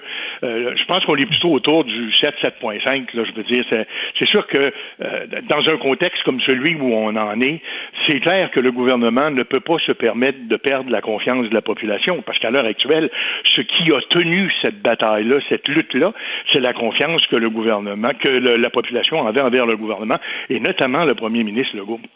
Écoute, si cette confiance-là s'étiole, Richard, va dire de quoi, je ne sais pas où on s'en va. Le gros test, c'est dans, un mois et demi. Tu sais, le mois de novembre est probablement le pire mois au, hmm? Québec. C'est le mois où vraiment on a le on a le, le, le, voyons la santé mentale d'un talon. On est ah, complètement déprimé en novembre. Alors ça, ça va être assez euh, particulier euh, en novembre, sous une pandémie, euh, dans une deuxième vague. Aïe aïe. Puis, euh, dépendamment aussi, il faut dire que ce matin, je lisais un article où il y a d'autres pays au monde qui nous regardent avec une pointe d'envie, parce que dans le fond, toute proportion gardée, ça a quand même été mieux ici qu'à bien des endroits. Alors, les gens se disent, mon Dieu Seigneur, est-ce qu'ils ont découvert un secret ou une formule qu'on n'a pas et tout le reste? Alors, donc, je veux dire, faudrait pas non plus jeter le bébé avec l'eau du bain. Oui, on est tanné, oui, on est fatigué. C'est une épreuve qu'on a à vivre ensemble, puis il va falloir se serrer les coudes parce que autrement, on ne va faire qu'exacerber cette crise-là. Et quant au gouvernement, je pense qu'il va falloir trouver le bon message pour s'assurer que euh, les jeunes qui n'y croient pas vraiment, ben là, on voit qu'il y en a de plus en plus qui tombent au front. Et il va falloir trouver une façon de faire passer ce message-là. Moi, je pense que pour la deuxième vague qui s'en vient, le principal défi du gouvernement, ça va être un défi de communication et de sauvegarde de sa crédibilité. Tout à fait. Merci beaucoup, Richard Thibault, président de RTCOM. Merci. Merci, Richard. La Banque Q est reconnue pour faire valoir vos avoirs sans vous les prendre. Mais quand vous pensez à votre premier compte bancaire, tu sais, dans le temps à l'école, vous faisiez vos dépôts avec vos scènes dans la petite enveloppe. Hmm, c'était bien beau. Mais avec le temps, ce vieux compte-là vous a coûté des milliers de dollars en frais, puis vous ne faites pas une scène d'intérêt. Avec la Banque Q, vous obtenez des intérêts élevés et aucun frais sur vos services bancaires courants. Autrement dit, ça fait pas mal plus de scènes dans votre enveloppe, ça. Banque Q. Faites valoir vos avoirs. Visitez banqueq.ca pour en savoir plus. Martino. Même avec un masque, c'est impossible de le filtrer. Vous écoutez Martino. Cube Radio. Le, le, commentaire de Steve Fortin. Des positions pas comme les autres. Hey, Steve, je suis mêlé, là, parce que Orange, là, ils nous ont dit Orange, ça venait avec une série de mesures, OK? Et là, on nous dit qu'on tombe dans l'orange, mais on n'applique pas ces mesures-là. Alors là, je suis un peu mélangé, puis je suis pas tout seul ce matin. Non, pas du tout. Puis il faut pas oublier une chose, hein, l'explication des cas d'Orange, euh, ça a fuité ça au départ. Euh, puis je suis pas certain que le, gouvernement était capable de, contrôler tous les tenants et aboutissants de cette annonce-là. Euh, de toute façon, euh, il, y a quelqu'un en ce moment qui doit un peu rire dans, sa barbe, bien qu'il ne l'apporte pas souvent. C'est Pascal Bérubé, parce que quand euh, on a été particulièrement courroucé dans les cercles caquistes, quand Pascal Bérubé a dit ouais, mais tu sais, la popularité de, de François Legault, c'est très très très important. Puis force est de constater, je lisais Rémi Nadeau dans nos pages aujourd'hui, il vise juste, à mon avis, euh, c'est difficile de s'y retrouver parce que on voit bien là que euh, c'est très difficile pour le gouvernement de d'étendre les mesures là où ça pourrait faire le plus mal. Surtout, on veut éviter à tout prix qu'on euh, retombe trop rapidement dans des mesures trop coercitives, lesquelles seraient très impopulaires. Parce que on sait au gouvernement, et on n'est pas fou, euh, les stratèges regardent ce qui se passe ailleurs euh, au pays, et la popularité en temps de pandémie d'un gouvernement, d'un premier ministre, ben c'est quelque chose qui est très, très volatile. Et je suis certain, moi, que dans les cercles rapprochés des conseillers du premier ministre, on regarde ces chiffres-là, en tout cas, il si on avait vraiment voulu être conséquent, là, il y a deux choses qu'on aurait fait d'après moi, Richard, c'est que euh, on aurait on aurait probablement là, dès le départ euh, été beaucoup plus frileux avec les bars puis les rassemblements. Mm. Ça c'est ça c'est moi. Puis deuxièmement, euh, quand on regarde ce qui se passe avec les avec les écoles, c'est pas normal que ce soit une initiative citoyenne qui nous fait qui si tu suis là sur Twitter, il y a, y, a, y a un citoyen qui qui collige à son temps, lui là tous les cas de COVID dans les écoles. Et il a fondé un site COVID école. Et puis moi, je vais le voir. Des fois, il faut qu'il se rétracte un peu et tout ça. Mais écoute, c'est pas le gouvernement, mais le gouvernement lui-même avait une liste, mais il l'a retiré. Puis là, je sais pas s'il l'a remis euh, en ligne ou pas. Mais tu sais, tout ça, là, ça, fait quand même un peu bancal. Et pendant ce temps-là, les cas montent et montent. Là, on est plus proche du 500 que du 300, là. Et ça commence à faire peur, tout ça. Moi, je pense pas qu'il veut tant préserver sa popularité, François Legault, qu'il veut pas nous déprimer ben raide, parce qu'il sent que les gens sont tannés. Puis s'il arrive vraiment avec les mesures qu'il avait annoncées, là, euh, ça ferait mal, puis les gens euh, auraient vraiment, écoute, euh, seraient, en dépression. Le problème, le problème, Richard, c'est que si ça fait pas mal, les chiffres vont continuer à monter. Puis, moi, dire, par exemple, bon, ben, on passe de 6 à 10, de 250 à 50 excuse là, mais euh, là c'est vrai qu'on est dans, on voit, on voit que la majorité des cas, que ce soit en Ontario ou, euh, au Québec, parce que vu de l'Outaouais, nous on a souvent les chiffres de l'Ontario aussi qui nous sont donnés, et là cette fois là on regarde du côté de l'Ontario, souvent les chiffres sont encore plus hauts qu'au Québec, et là-bas aussi on commence à s'inquiéter beaucoup, mais c'est la même chose. Si on voit que les cas commencent à monter, puis là c'est plutôt des, des les, segments de la population qui sont les plus touchés, souvent c'est dans les les plus jeunes, tu sais, on est en bas de 50 ans dans bien des cas. Donc, peut-être que les, statistiques de mortalité partent pas en flèche, mais ça sera pas long, parce qu'à partir du, moment où il y a de la transmission communautaire, pour autant qu'on accepte le prédicat que la, que, la COVID existe puis qu'il y a bel et bien une pandémie, à un moment donné, tout ça, ben, ça va percoler jusque chez les plus euh, susceptibles de, de, de d'avoir des complications avec ça. Ceux qui ont qui ont des prédispositions là, qui, qui euh, dont on sait que la COVID euh, ne fait que, qu'empirer la, la, situation. Tu sais, les plus les plus âgés, ceux qui mm. ceux qui ont des conditions préalables qui sont bien difficiles. Mais on est on est tanné.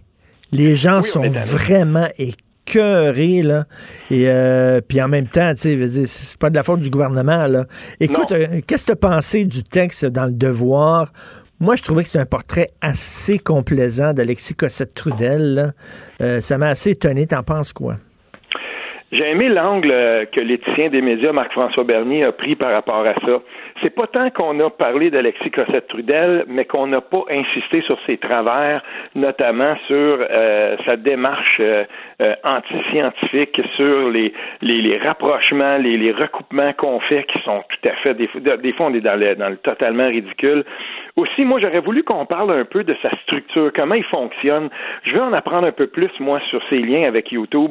En fin de semaine, à 2 heures du matin, à un moment donné, il envoie euh, sur Twitter un, euh, en anglais un message à YouTube pour dire Hé, hé, hé, qu'est-ce qui se passe avec ma, ma chaîne YouTube? Pourquoi il y, a des, il y a des messages qui disparaissent?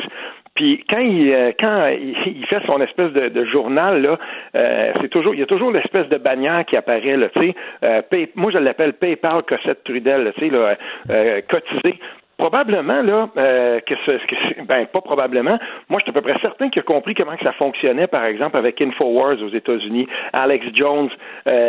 si on s'en va dans, vers ce, genre de si on veut de, de représentation là, ben premièrement c'est payant.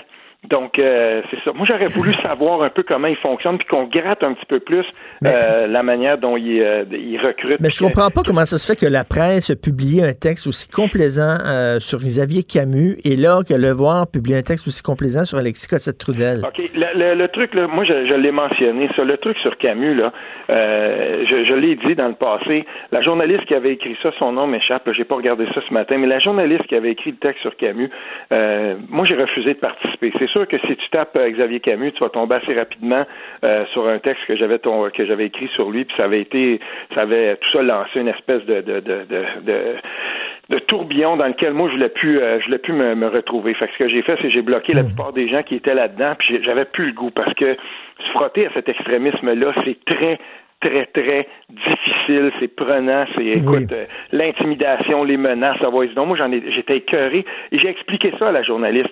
Et à un moment donné, ben, là, elle, m'avait expliqué elle-même, ben, il n'y a pas beaucoup de monde, tu sais, qui veulent, elle, se butait toujours au même, euh, si on veut, au, même refus des gens qui disent, ah, j'ai pas le goût d'embarquer là-dedans, c'est, ils sont totalement fêlés, ces gens-là. Mais c'est la même chose avec les conspirationnistes, d'une certaine façon. Je viens de publier, moi aussi, hein, de quelques statuts qui étaient très, très critiques de la démarche de, d'Alexis Trudel Cossette Trudel, ben, qu'est-ce que tu penses qui arrive? Ils sont encore pires. C'est ah les pires de tous. Et, tu le sais, tu, ben oui, ils sont vraiment élevés, là.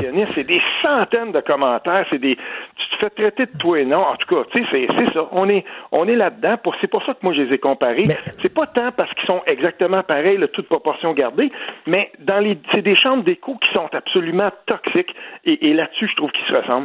Oui, tout à fait, tout à fait. Écoute, à la fin du texte du devoir sur Alexis Cossette-Trudel, Alexis Cossette-Trudel dit qu'il va prendre ses distances avec QAnon, toute la gang qui croit que, bon, il y a des messes sataniques, euh, pédérastes, etc., là, qui, qui impliquent les, les démocrates.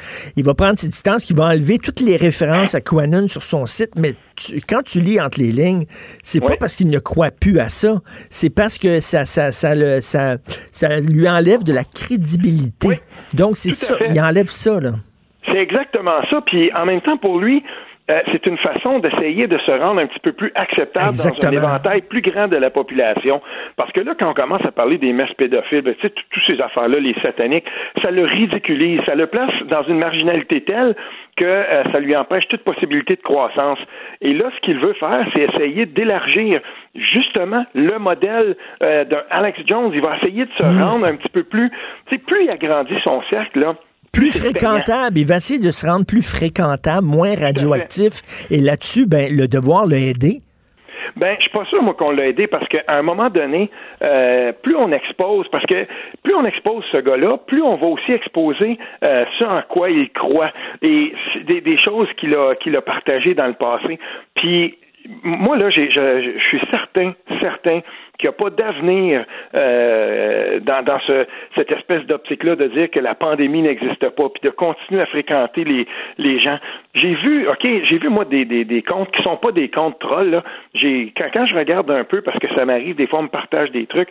Par exemple, il y a un, y a, un ami à moi qui, qui, qui, qui dit, ben écoute, il dit, moi, mon frère, c'est plate à dire, là, mais il est vraiment comme carré là-dedans, tout ça. Puis il est allé dans une manifestation, puis il montrait une, une, une discussion de, de, de, gens qui avaient été à cette manifestation-là. Il y a des gens qui ont été qui, qui l'ont attrapé, la COVID, puis c'est pas toujours le fun. Ah oui. Puis il y avait une des personnes qui disait dans le groupe, écoutez, là, moi je suis allé, euh, ça, ça, faisait quelques semaines de ça, puis il dit, j'ai passé l'enfer. Ah, je attrapé cette affaire-là. Il dit débarquez-moi de tout ça. Je veux plus rien savoir. Puis là, d'autres gens qui disaient non, c'est pas vrai, c'est pas ça que t'as attrapé, tout ça, peut m'en donner le type là.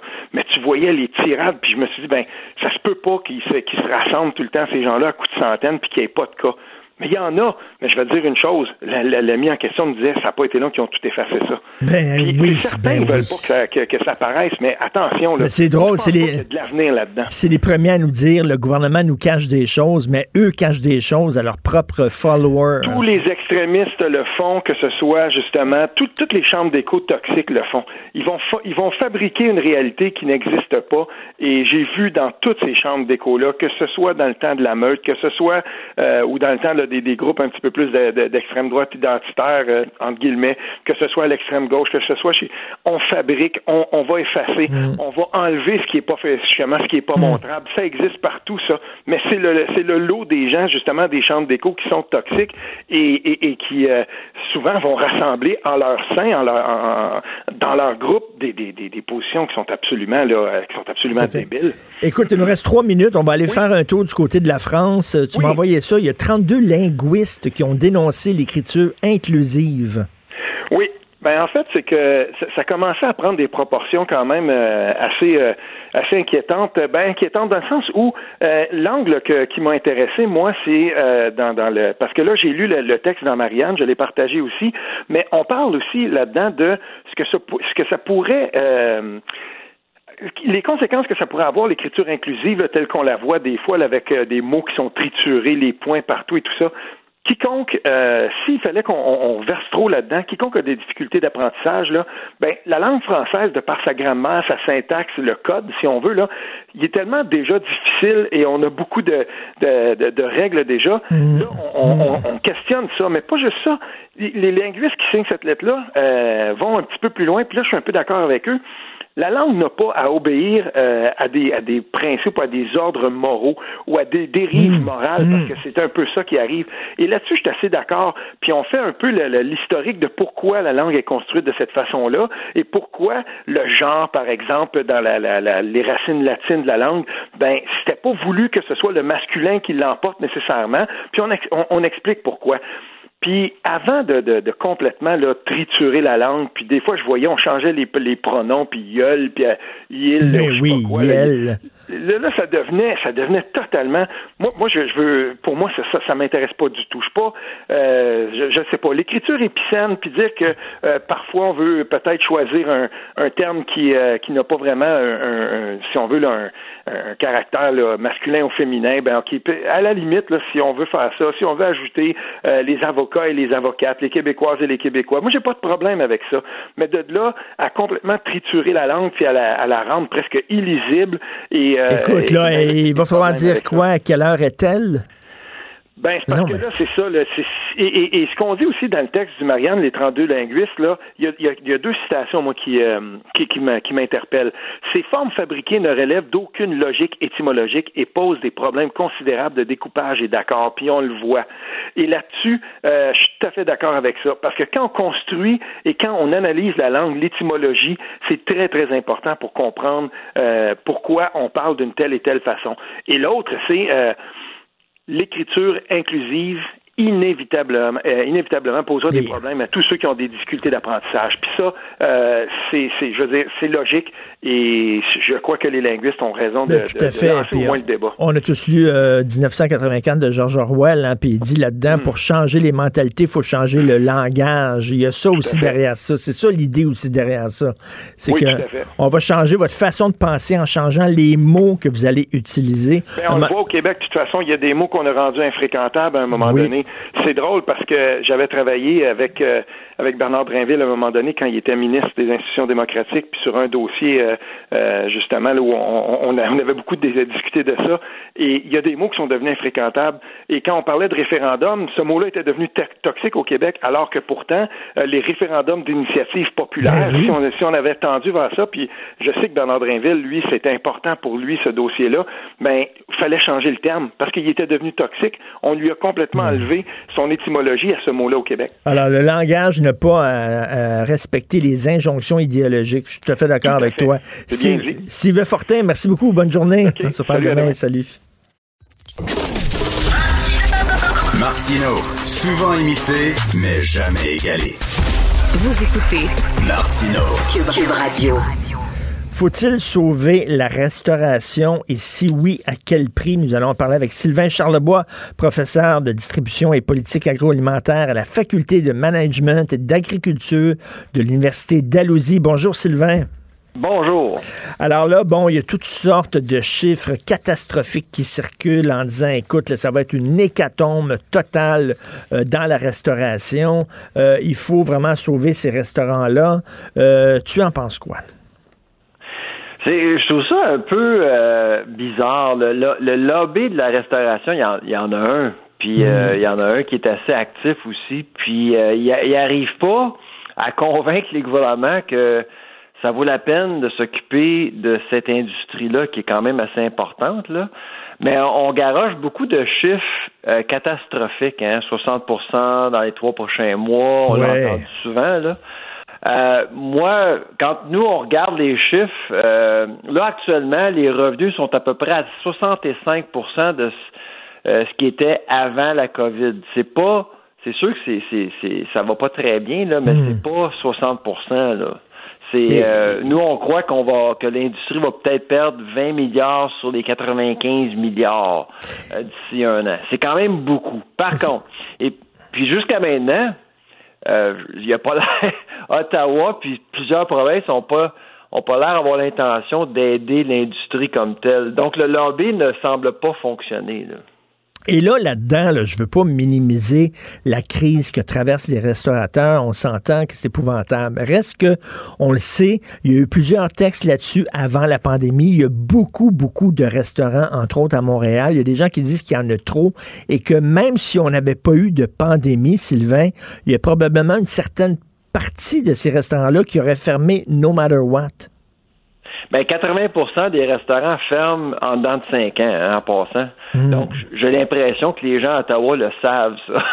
Donc, les risques sont très élevés. Puis en passant à Montréal, c'est où ce qu'on retrouve le plus de restaurants par capita au Canada. Euh, il y en a des restaurants à Montréal. Euh, il y en a de très bons aussi, là, en passant. Mais c'est une industrie qui est très très important. Euh, c'est des, c'est des, c'est un secteur qui engage. En fait, la plupart des gens ont commencé leur carrière en, travaillant dans, le secteur. Hein. On apprend à avoir un patron, on apprend à, servir des clients, etc. Donc, c'est un secteur important. Mais si on si on n'a pas l'intention de sauver le secteur, le, le X, c'est que le secteur est important pour l'économie de façon générale, parce que les gens vont sortir euh, au restaurant, mais ils vont pas simplement sortir au restaurant, ils vont faire d'autres choses. Ben oui, après le resto ou avant le resto, c'est sûr que. Euh, mais, mais en même temps, tu sais, c'est aide-toi et le ciel t'aidera. Il y a des restaurants qui, qui, ont été débrouillards, qui se sont virés sur un scène. Euh, regarde, ils ont commencé à vendre, mettons, leur sauce à spaghetti. Euh, ils ont fait de la livraison. ils ont fait du apporter chez soi. Ils ont fait un comptoir. ils ont ouvert un comptoir où les gens peuvent aller acheter des trucs directement sur le trottoir. Si tu t'aides pas non plus, ben je sais pas pourquoi on t'aiderait. Là. Euh, exactement. Moi, ben, en fait, notre chalet familial est situé dans les Laurentides, à Saint-Sauveur. On a passé l'été là avant de revenir à Halifax. Puis euh, c'est incroyable les restaurateurs ce qu'ils ont fait euh, durant l'été. On était très bien servis. Même si on voulait racheter au chalet, là, y on avait tellement d'options de restaurants qui étaient prêts à nous livrer des mets. Euh, il y avait toutes sortes de, de de, de, restaurateurs qui ont décidé de vendre leurs produits en ligne. Euh, c'était merveilleux, là. C'est sûr que c'est sûr qu'il y en a qui vont souffrir, là. Et il y en a qui ont converti des stationnements en patio, des trottoirs en patio. Les villes ont collaboré, mais il faut, en, en, en, en bout de ligne, là, ce qui va être important, à mon avis, pour les gouvernements, c'est de penser à restimuler l'économie en utilisant l'industrie de la restauration. C'est ce que c'est ce qui se passe au Nouveau-Brunswick d'ailleurs. Hein? Mm. Le gouvernement du Nouveau-Brunswick a décidé d'offrir aux citoyens euh, 1000 dollars déductibles d'impôts. On peut dépenser ah, jusqu'à 1000 dollars, ouais, en 2020. Euh, et puis euh, les gens qui veulent sortir, euh, rester dans un hôtel dans la province ou sortir au restaurant, ils peuvent le déduire de leur impôt, imaginez. ça, c'est facile à, à, faire. Là. Hmm. Et le nouveau gouvernement de, du Nouveau-Brunswick vient d'être réélu. Et la, une des promesses électorales du Parti conservateur au Nouveau-Brunswick, c'était justement de continuer ce programme-là pour 2021. Hein, ben, il faut explorer des, des, des avenues originales. Ben Écoute, un des problèmes aussi avec l'industrie de la restauration, c'est que, bon, il y a beaucoup de gens comme moi. Écoute, je vais me citer un exemple. Pendant la pandémie, ma blonde et moi, bon, on a découvert le prêt à cuisiner, les boîtes que tu reçois Good Food. Nous autres, on est abonnés à Good Food. Tu manges très bien, c'est varié, c'est très le fun, ça prend pas beaucoup de temps. Et je peux te dire que même une fois euh, la pandémie terminée, euh, notre fréquentation des restaurants ne sera pas aussi élevé qu'avant.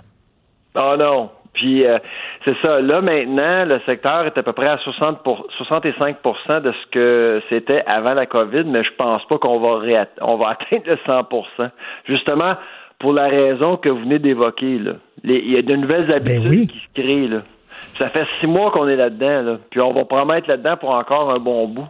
Fait que c'est certain que la restauration, euh, puis j'ai l'impression, on peut pas sauver la restauration parce qu'il va y avoir plusieurs commerces qui vont fermer de toute façon. Mais, mm. comme je le disais plus tôt, utiliser la restauration comme appât pour aider l'économie à, à, revenir, à se rebâtir, ça serait important aussi de le faire. Mm.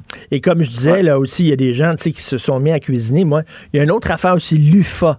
J'ai découvert ça. C'est une, une, ferme où tu fais venir, là, les, te livrent régulièrement des, des, de, la, de, la, viande, des légumes, ben des fruits, etc. Là.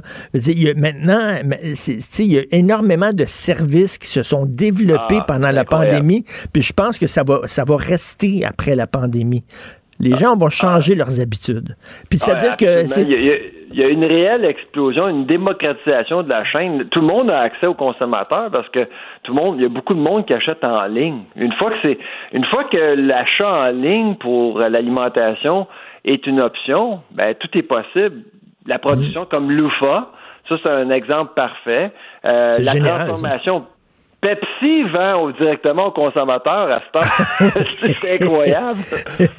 Mais tu sais, peut-être que les gens, tu sais, les petits restaurants que tu allais pendant la semaine, le petit boui-boui, tout ça, peut-être que les gens iront moins, mais ils vont, ils vont sortir dans des restaurants, mettons, il y a une expérience où c'est vraiment quelque chose, où tu vas aller euh, moins souvent au restaurant, mais quand tu vas y aller, tu vas le choisir, ton resto. Exactement. Donc, les, goûts changent, les, euh, les modes changent, les habitudes changent beaucoup. C'est l'héritage de la COVID. Mais pour, pour ce qui est de la restauration, euh, ce qui manque un peu, là, c'est une volonté de, en fait, d'aider l'économie à se rétablir. Puis là, pour l'instant, tout ce qu'on voit, c'est, c'est du band-aid, là, dans le fond, c'est qu'on envoie de l'argent pour aider les gens. Puis les gens en ont besoin, évidemment, mais il va falloir vraiment réellement penser à d'autres choses. L'Angleterre a offert des, euh, des billets de rabais, 10 hmm. livres par personne par jour au mois d'août. Euh, les restaurants étaient bondés, les hôtels étaient bondés, ça a aidé beaucoup l'économie. Les gens ont peur pour hmm. faire, leur faire oublier la peur. Mais, mais, j'aime ça, moi, qu'on donne de l'argent aux consommateurs plutôt qu'aux propriétaires de restaurants eux-mêmes. C'est-à-dire que ce sera aux consommateurs, après ça, à choisir quel restaurant il va fréquenter. Puis s'il y a des restaurants qui tombent, ben, c'est parce qu'ils n'auront pas réussi à attirer les gens. Donc là, tu reviens là où tu donnes soudainement euh, au marché la possibilité de se rétablir. Là. C'est sûr. Et c'est sûr qu'il y a certaines personnes qui vont dire que c'est des food stamps pour les riches, là. mais, euh, mais dans le fond, on parle d'une pandémie, puis on parle d'une récession sévère. Là. Euh, puis les gens ont peur. Là. Il y a beaucoup de gens. Euh, moi, j'ai pas, je suis pas inquiet. Là. Je sors beaucoup dans les restaurants, puis j'aime ça. Mais il y a beaucoup de gens qui restent à la maison parce qu'ils ont peur. Hmm. Donc, il faut peut-être offrir un incitatif aux gens pour sortir, puis justement voir, parce que je sais pas vous là, mais moi une fois que je suis assis au restaurant, là, j'oublie les masques, j'oublie de On l'enlève, là, tu, tu mets, tu mets le restaurant, tu mets ton masque rien quand tu rentres dans le restaurant jusqu'à ta table. C'est ça. Après ça, tu le, tu enlèves ton puis bon, c'est comme d'habitude. Mais, mais, mais et, et, Sylvain, donc, euh, donc il faut, il faut penser à de nouvelles façons justement d'aider l'industrie de la restauration. Euh, puis je pense que, puis il y en a qui vont fermer, ben, ben oui, c'est ça qui est ça, malheureusement. Euh, mais ce serait au consommateur à choisir lequel il veut fréquenter puis lequel il veut encourager. Exactement. Donc, donner le pouvoir au consommateur. Et, et puis, à ce moment-là, on va voir un consommateur qui va vouloir participer euh, à une économie euh, qui, qui, est chancelante actuellement. on n'a pas, on pas parlé de la PCU aussi, ça a fait mal en maudit aux restaurateurs, la PCU, oh parce qu'il y a plein de jeunes qui travaillaient dans les restaurants qui ont décidé de rester chez eux. Ben, c'est pas juste au niveau de la restauration, au niveau de la transformation, puis on l'a vu avec les fermes aussi, là, le recrutement, c'était impossible à cause de la PCU. Ben oui, ça, ça, il y a eu un effet extrêmement pervers qui n'avait pas été prévu lorsqu'ils ont fait ça. Merci beaucoup, Sylvain Charlebois, professeur euh, à l'Université d'Alousie. Au revoir. Merci, salut. La Banque Q est reconnue pour faire valoir vos avoirs sans vous les prendre. Mais quand vous pensez à votre premier compte bancaire, tu sais, dans le temps à l'école, vous faisiez vos dépôts avec vos scènes dans la petite enveloppe. Hmm, c'était bien beau. Mais avec le temps, ce vieux compte-là vous a coûté des milliers de dollars en frais, puis vous ne faites pas une scène d'intérêt. Avec la banque Q, vous obtenez des intérêts élevés et aucun frais sur vos services bancaires courants. Autrement dit, ça fait pas mal plus de scènes dans votre enveloppe, ça. Banque Q, faites valoir vos avoirs. Visitez banqueq.ca pour en savoir plus. Martino, il n'y a pas le temps pour la controverse. Il a jamais coulé l'eau sous les ponts. C'est lui qui la verse. Vous écoutez Martino Cube Radio. Tous les lundis, nous parlons avec l'essayiste et journaliste Jérôme Blanchet-Gravel. Salut Jérôme. Salut Charles. Écoute, euh, les gens ne le, savent peut-être pas, c'est passé un peu euh, sous le radar, mais on enseigne la théorie du genre dans les écoles. Ben oui, c'est ça, c'est une révélation de pour les droits des femmes du Québec, hein, le groupe féministe euh, PDF Québec qui a eu accès à, de l'information finalement inédite là, à laquelle on n'avait pas encore accès. Les parents, du moins, n'avaient pas accès, mais personne n'avait accès à ça, mais encore moins les personnes concernées, c'est-à-dire les parents, ensuite les mhm. enfants. Donc, ben, c'est le nouveau cours d'éducation sexuelle hein, qui, a été lancé en 2018 par le ministère de ben, l'Éducation du Québec et qui c'est un cours qui est donné euh, de la maternelle à la fin du secondaire donc préscolaire à la fin du secondaire, et qui effectivement PDF l'a dévoilé, là, ça fait la promotion de la théorie du genre. Donc, en gros, autrement dit, ça fait la promotion un peu de, du transgenrisme. Donc, d'une identité finalement sexuelle qu'on choisit et qui relève apparemment d'un construit social uniquement. Là. Donc, ben oui, si t'es un petit gars, c'est une petite fille, si tu te sens petit gars, tu te sens petite fille, c'est pas toi, c'est pas ta biologie, c'est, c'est la société qui t'impose ça. Moi, je trouve, là, si tu es trop jeune pour parler de ça, là, tu sais, les enfants, là, déjà, sont un petit peu mêlés, tu sais, leur arriver en disant, hey, sais-tu quoi, tu peux changer de sexe si tu veux. Je sais pas, en tant que parent, j'aurais aimé ça peut-être être consulté euh, avant qu'on enseigne ça à nos enfants. Ben, tout à fait c'est vraiment les, premiers concernés sont les parents et c'est ça qui est étonnant. Et d'ailleurs, PDF raconte là, que finalement ça a été pas ça n'a pas été si simple d'obtenir l'information euh, concernant le cours. Donc euh, ce serait bon là, que les parents québécois sachent qu'est-ce qu'on enseigne à leurs enfants. Donc euh, il faut faire évidemment quelques précisions, là, Richard. quand on parle de, de, construit social et tout ça, c'est qu'on parle d'un sexe qui est assigné à la naissance, donc et non constaté. Ce que ça veut dire, c'est que pour euh, les personnes qui ont, qui, ont, euh, qui ont contribué à élaborer le programme, qui sont des activistes trans. Là. Mm spécifions là aussi, on n'est pas contre les, les, personnes trans. Il s'agit plutôt de questionner l'idéologie derrière qui est en train de créer d'autres normes. Euh, donc, le sexe assigné, c'est quoi? C'est que finalement, le médecin, quand il prend l'enfant naissant là, qui vient de naître, eh bien, quand on dit qu'on lui assigne un sexe, donc, c'est comme si l'enfant n'avait pas de sexe et que c'est la société qui choisit pour lui. Donc, euh, vous voyez, la nuance est assez, assez importante entre un sexe constaté, le médecin constate que l'enfant a un pénis ou un, vagin, là, une vulve, ou assigné. Donc, c'est comme si on imposait un sexe à un enfant qui n'était pas vraiment son sexe.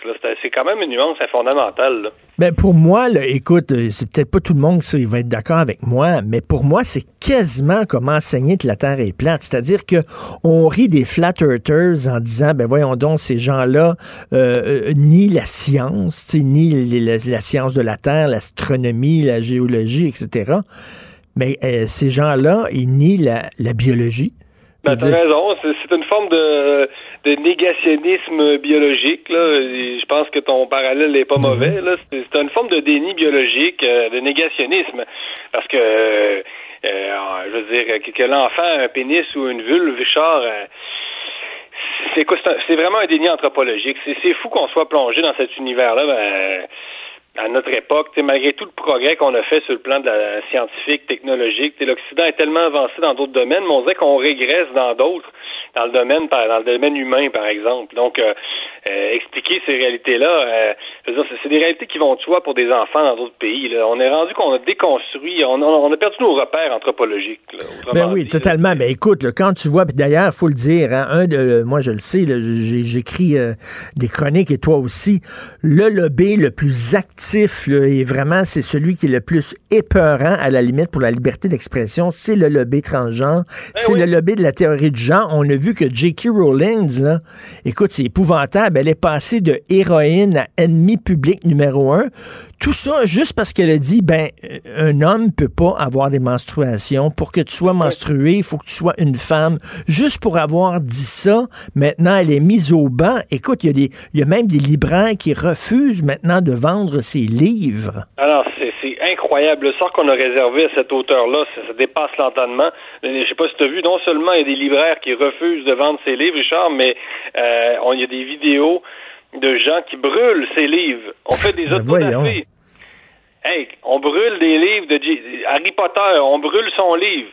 Une femme, une femme qui a fait lire des générations de jeunes. On se plaignait que les jeunes ne lisaient plus parce qu'ils étaient devant la télévision et devant les jeux vidéo. Elle, elle, elle leur a fait lire des livres de 500, de 600 pages. Écoute, euh, c'est euh, Sophie me disait ça. Sophie me disait ça. Il y a un gars qui avait acheté euh, ici au Canada, il y a un gars qui avait acheté une, une enseigne en disant j'aime J.K. Rowling.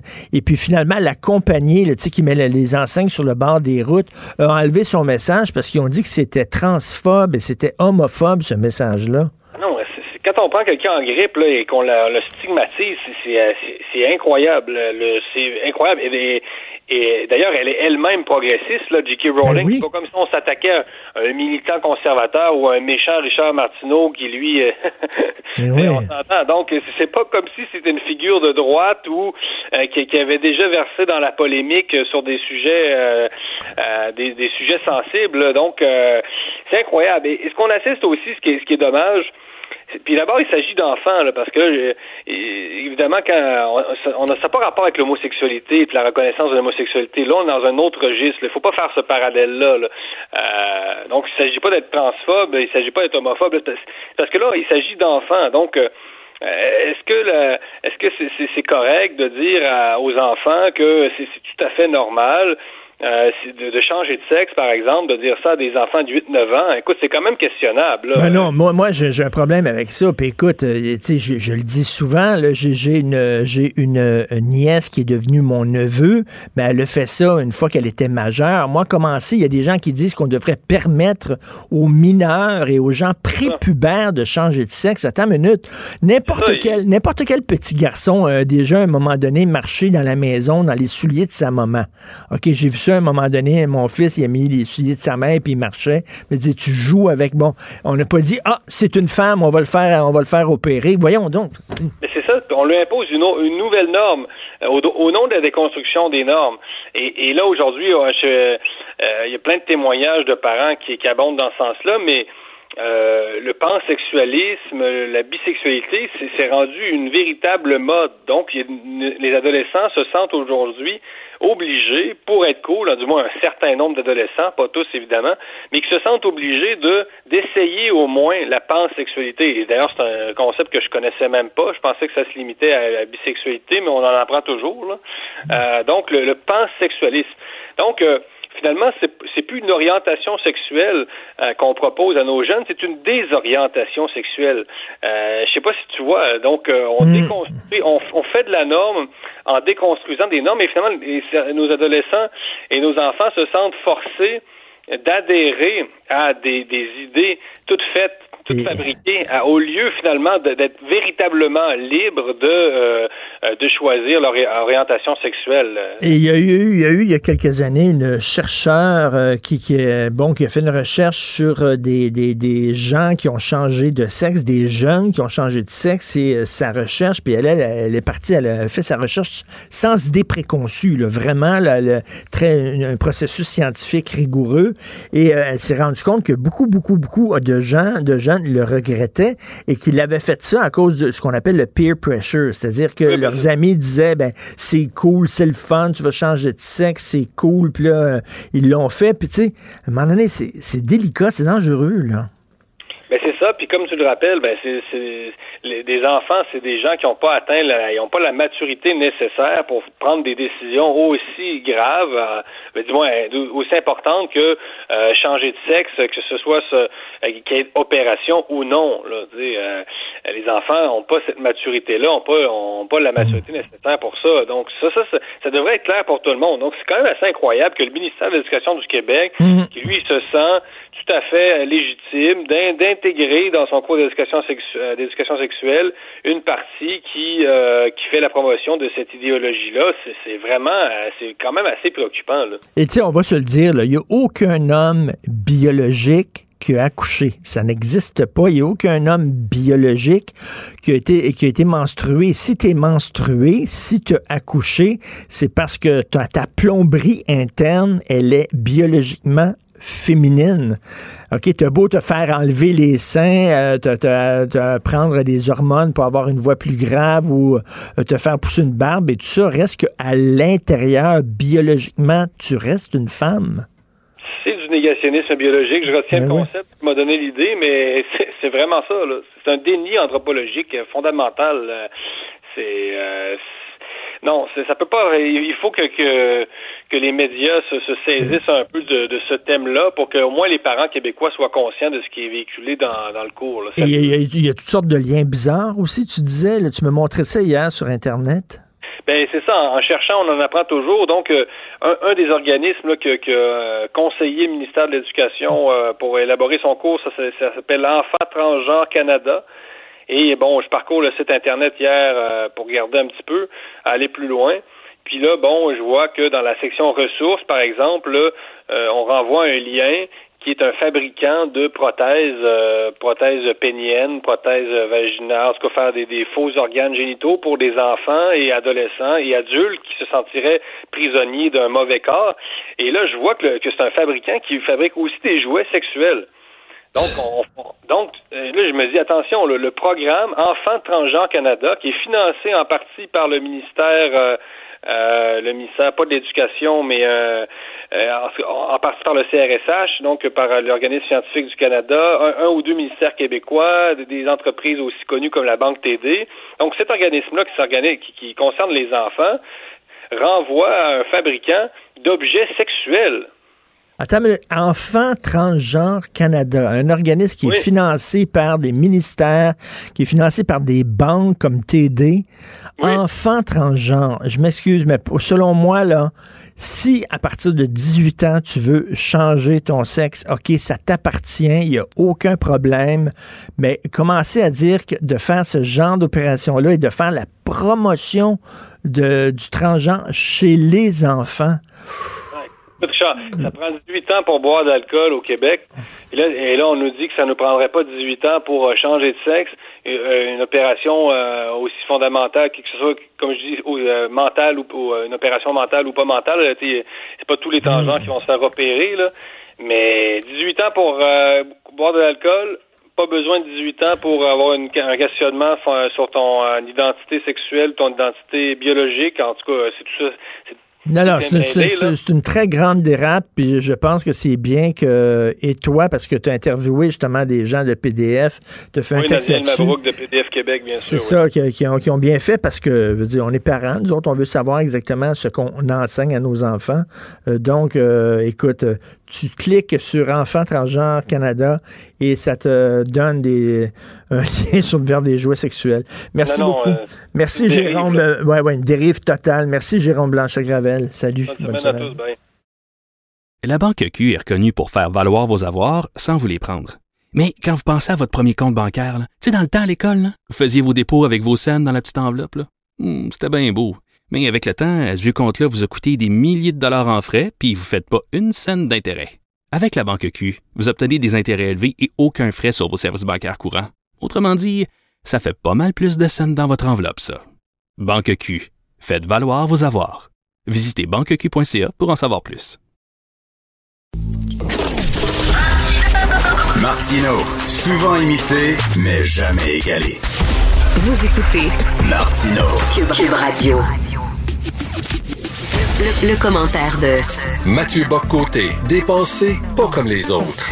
Qu'est-ce qui se passe exactement? Il y a du quelque chose dans l'eau. Ça fait deux fois que des, des chroniqueurs de l'émission disent qu'ils sont d'accord avec Donald Trump. Luc La Liberté, la semaine dernière, qui disait, qui est très critique envers Donald Trump, Luc La Liberté, mais qui disait, par contre, sur l'enseignement de l'histoire, euh, je suis d'accord avec les réserves qu'a Donald Trump. Et c'est ton cas, Mathieu.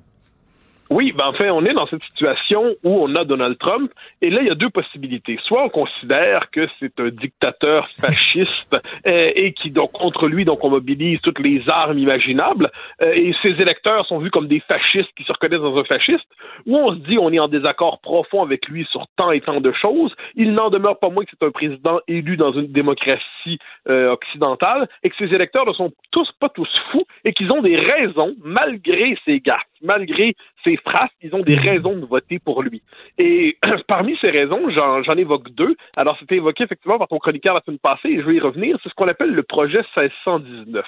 Alors, le projet 1619, c'est un projet porté par le New York Times qui propose euh, de réécrire l'histoire américaine, de la redéfinir en faisant de l'esclavage, donc du racisme qui en découle, la trame fondamentale, mmh. la vérité fondamentale de l'histoire américaine. Donc, qui propose un renversement de l'histoire américaine. Jusqu'ici, quand on est, quand les Américains regardaient leur histoire, ils disaient bon, il y a, c'est un pays qui se veut fondé sur une promesse de liberté, mais il y a une tâche fondamentale, il y a un péché originel dans cette histoire, c'est le, racisme, c'est l'esclavage.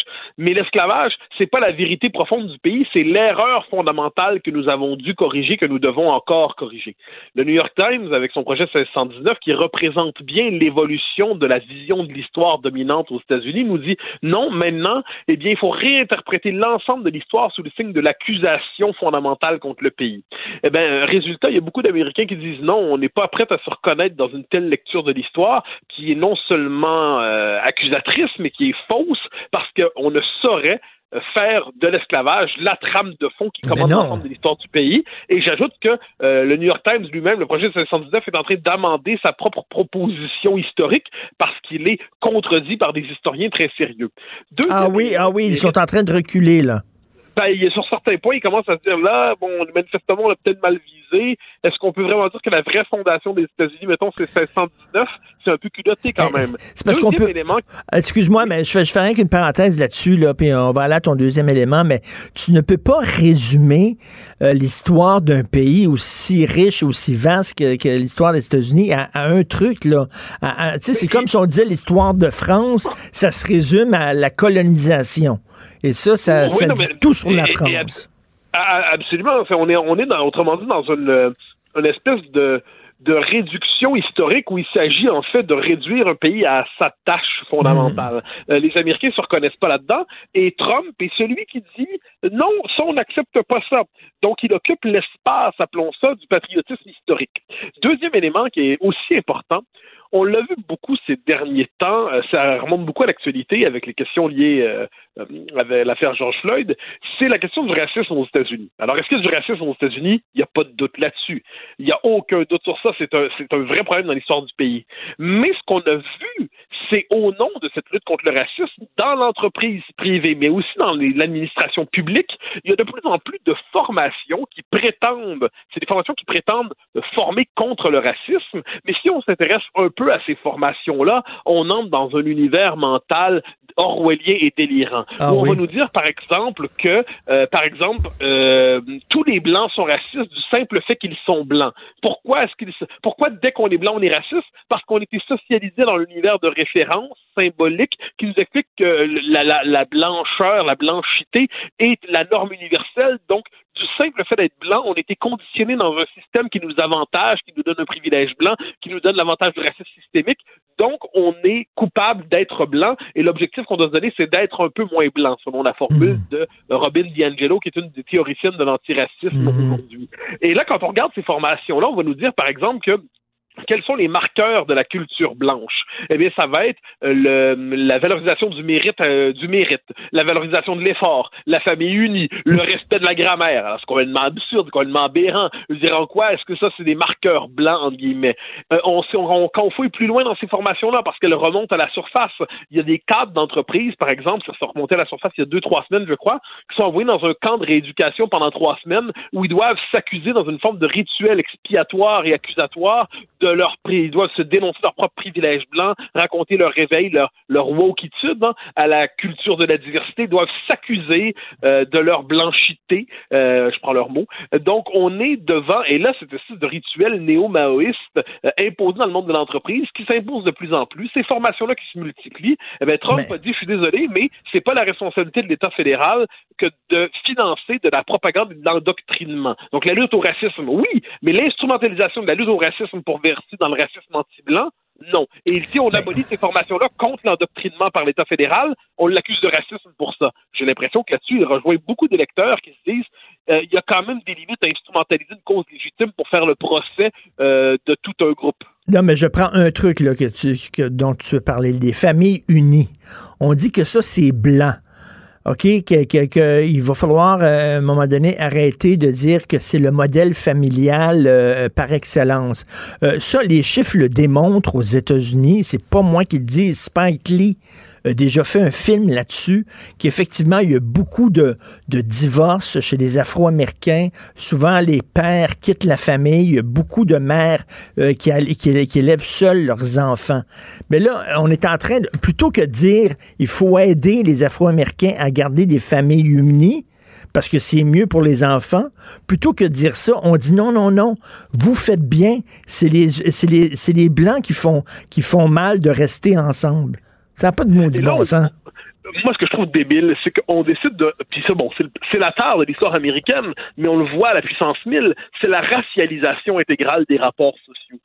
Tout le travail, me semble-t-il, d'une démocratie moderne, c'est de construire une identité commune sous le signe de la culture et non pas de la race. Euh, ça, j'aime le redire. Une culture, on peut y, on peut y participer on peut venir de Kabylie, on peut venir du Congo, on peut venir euh, de Chine et, devenir québécois, on peut devenir canadien, on peut devenir américain. Bon, euh, on peut. La, question n'est pas raciale. Or, en ce moment, c'est le paradoxe. Au nom de l'antiracisme, on radicalise les tensions raciales comme on l'a pas vu depuis longtemps aux États-Unis.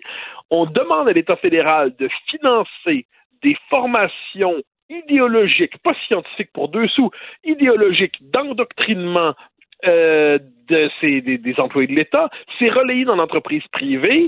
Euh, on, on, culpabilise, euh, entre guillemets, les Blancs. Eh bien, il faut pas se surprendre si ces gens-là finissent par se dire bon, ben, il y, y, en a marre de se faire cracher dessus qui est capable, qui est prêt à nous entendre? Et là, il y a l'aventurier mégalomane de Washington, l'étrange personnage qu'est Donald Trump, qui ne suscite pas d'enthousiasme particulier, je crois, chez des gens temps soit peu éclairés. Mais on a le choix, en d'un côté, un parti démocrate qui fait de l'œil sans arrêt aux, euh, mmh. groupes euh, mmh. les plus intransigeants, et de l'autre côté, Trump qui dit je vous comprends, euh, et je vous comprends et je vous tends la main. Alors, il ne mmh. faut pas se surprendre si beaucoup d'Américains, alors je ne sais pas s'il va gagner, mais les, les sondages disent qu'il va perdre, et puis bon, est-ce qu'ils vont se tromper deux fois de suite les sondages?